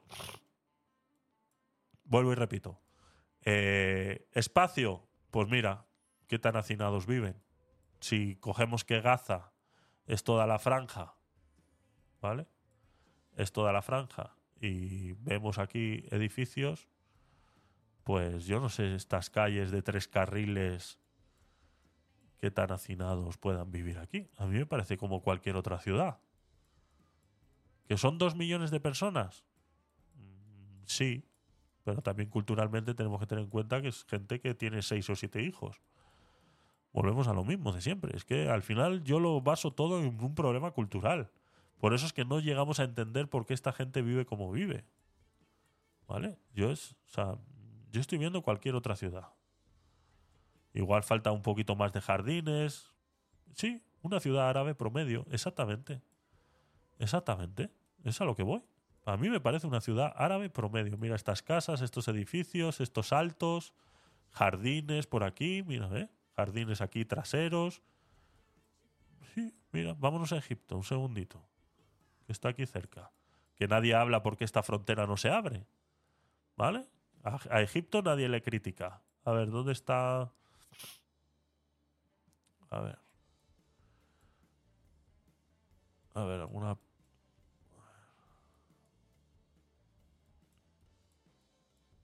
que Egipto es otro de los que no les gusta mucho. Esto ya es más.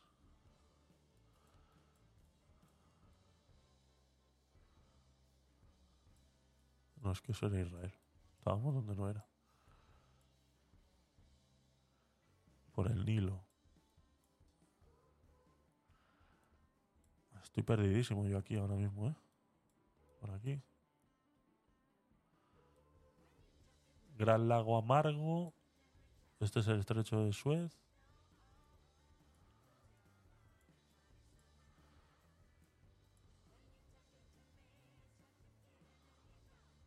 Mira, es que no hay nada aquí. A la izquierda. Aquí abajo. Más arriba. Es que no veo. A ver si cambiando esto. Es que no se ve población mucha por aquí, ¿eh?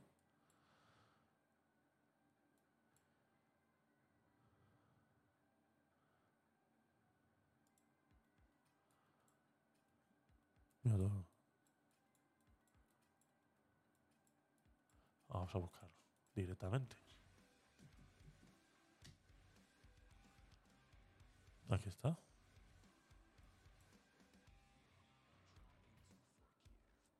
Mira. Y aquí podríamos decir que incluso las casas pueden ser hasta peores. ¿eh? Mira estas carreteras, edificios. Es eso. Buscamos el Cairo.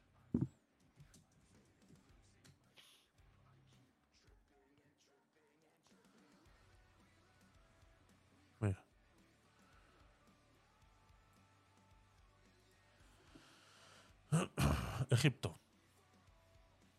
Menos verde y todo. Exactamente. Mira, aquí ya tienen monumentos, cosas, carreteras de tres carriles, cuatro a lo mucho. Vamos, que es que volvemos a lo mismo. Por eso digo que a mí me parece Gaza me parece un sitio mm, normal, árabe, culturalmente. Ya está. Tienen el río, ellos tienen el mar. Entonces, ese, ese discurso también que dicen es que eh, eh, ya nos estamos yendo de la hora también. El- ese discurso de, de, de, ¿cómo te digo? Del genocidio. ¿Tú crees que si Israel quisiera acabar con Gaza no lo hubiera hecho ya? Con lo fácil que es empujar a esa gente al mar, por decirlo de alguna manera. Sé que no suena bonito, pero empujas a toda esta gente al mar y a tomar por saco, ¿no? Es que es, es, es, mucha demagogia que hay por ahí, ¿no? Entonces, ese es el tema, ¿no? Ese es el tema. Dice por aquí, antes eh, decía Rubén, dice, incluso en Gaza se ve, hay zonas libres de urbanidad al sur de Gaza y demás. La gente cree que es una ciudad rodeada de barreras. Exactamente. Exactamente. Aquí tienes todo esto. Mira cómo plantan. Mira cómo tienen cosechas y tienen de todo aquí. Mira, ve, invernaderos. Mira, mira, mira, mira, mira. Mira los invernaderos que tienen aquí. Azulá. Mira. Mira los pobrecitos. Los pobrecitos. Invernaderos que tienen. Mira. Mira, mira, mira, mira, mira, mira. Es que igual no llega para todos. Bueno. Mira, mira, mira. Todo esto está medio vacío, ¿eh? Todo esto que es trigo. Mira, mira, mira, mira. Todo esto es industria, ¿eh? Todo esto es invernadero. Todo esto, mira, mira, mira, mira. mira. Todo esto es invernadero, todo. Todo esto es invernadero, todo. Todo esto. Todo esto es invernadero. Todo esto. Aquí hay casas, más invernaderos. No sé, a mí me pones... Mira, más invernaderos. Mira, tienen hasta aquí, al lado de la playa. Mira, un campo de fútbol. Al lado de la playa. Pobrecitos. Qué mal viven los gazatíes. El problema que tiene Gaza es que está gobernada por un, por un grupo terrorista. ¿Vale? Y Gaza, el territorio de Gaza es el que es. Recordemos que los colonos es aquí, el lado de Cisjordania, ¿vale? Los colonos es el lado de Cisjordania. O los altos del Golán que le quitaron aquí a, a, esta gente, ¿no? Eh, y demás. Entonces, a Irán y toda esa gente. Entonces, aquí no hay colonos en Gaza. Este trozo es el que la ONU eh, dijo que era, y punto. Y todo este trozo de aquí, este trozo de aquí, del norte de Egipto, era de Israel en su día. Entonces, perdón. Así que eso es lo que, lo que hay. Y poco más tenía yo por aquí. De, del, al final nos hemos hecho dos horas y media del conflicto de Gaza y poco más. ¿eh? Es increíble. Es increíble. O sea, eh, tenemos para rato aquí. Tenemos para rato aquí. Entonces, este es el, esta es la actualidad del conflicto de Gaza a día de hoy. Yo creo que lo vamos a dejar por aquí. Ya sabéis que este, este nuevo formato lo vamos a hacer todos los días, de lunes a viernes. El domingo vamos a seguir con el aguacate sin hueso como hemos hecho todos estos días. Si ocurriera algo eh, relacionado a, todo esto en estos días, pues igual haríamos directo también. Eh, por eso, en invierno igual de repente lo adelantamos a las a las 9 de eh, la noche, pero bueno, lo iré informando en todas las redes. Vamos a agarrar ahora las participaciones que estáis viendo aquí. Tenemos a Azulá, Susana, Rubén y Totonies, ¿vale? Vamos a agregarlo aquí al Excel de las participaciones. Como esto siempre queda grabado, a ver, ¿por qué cojones no aumenta? Como esto siempre queda grabado, pues eh, queda, queda grabado. Entonces ponemos Azulá por aquí, ponemos a Susana de Z, ponemos a Nebur, Nebur, Nebur y a Totonies. Vale, ya tenemos 17 participaciones para ese sorteo a finales de noviembre. A ver qué, a ver qué logramos conseguir. Para que sea bastante jugoso, bastante jugoso. Así que eh, poco más, en vista de que ya prácticamente se ha ido todo el mundo y queda aquí nada más que Azulá y mi presencia, pues nos vamos a ir, Azulá. ¿Qué te parece?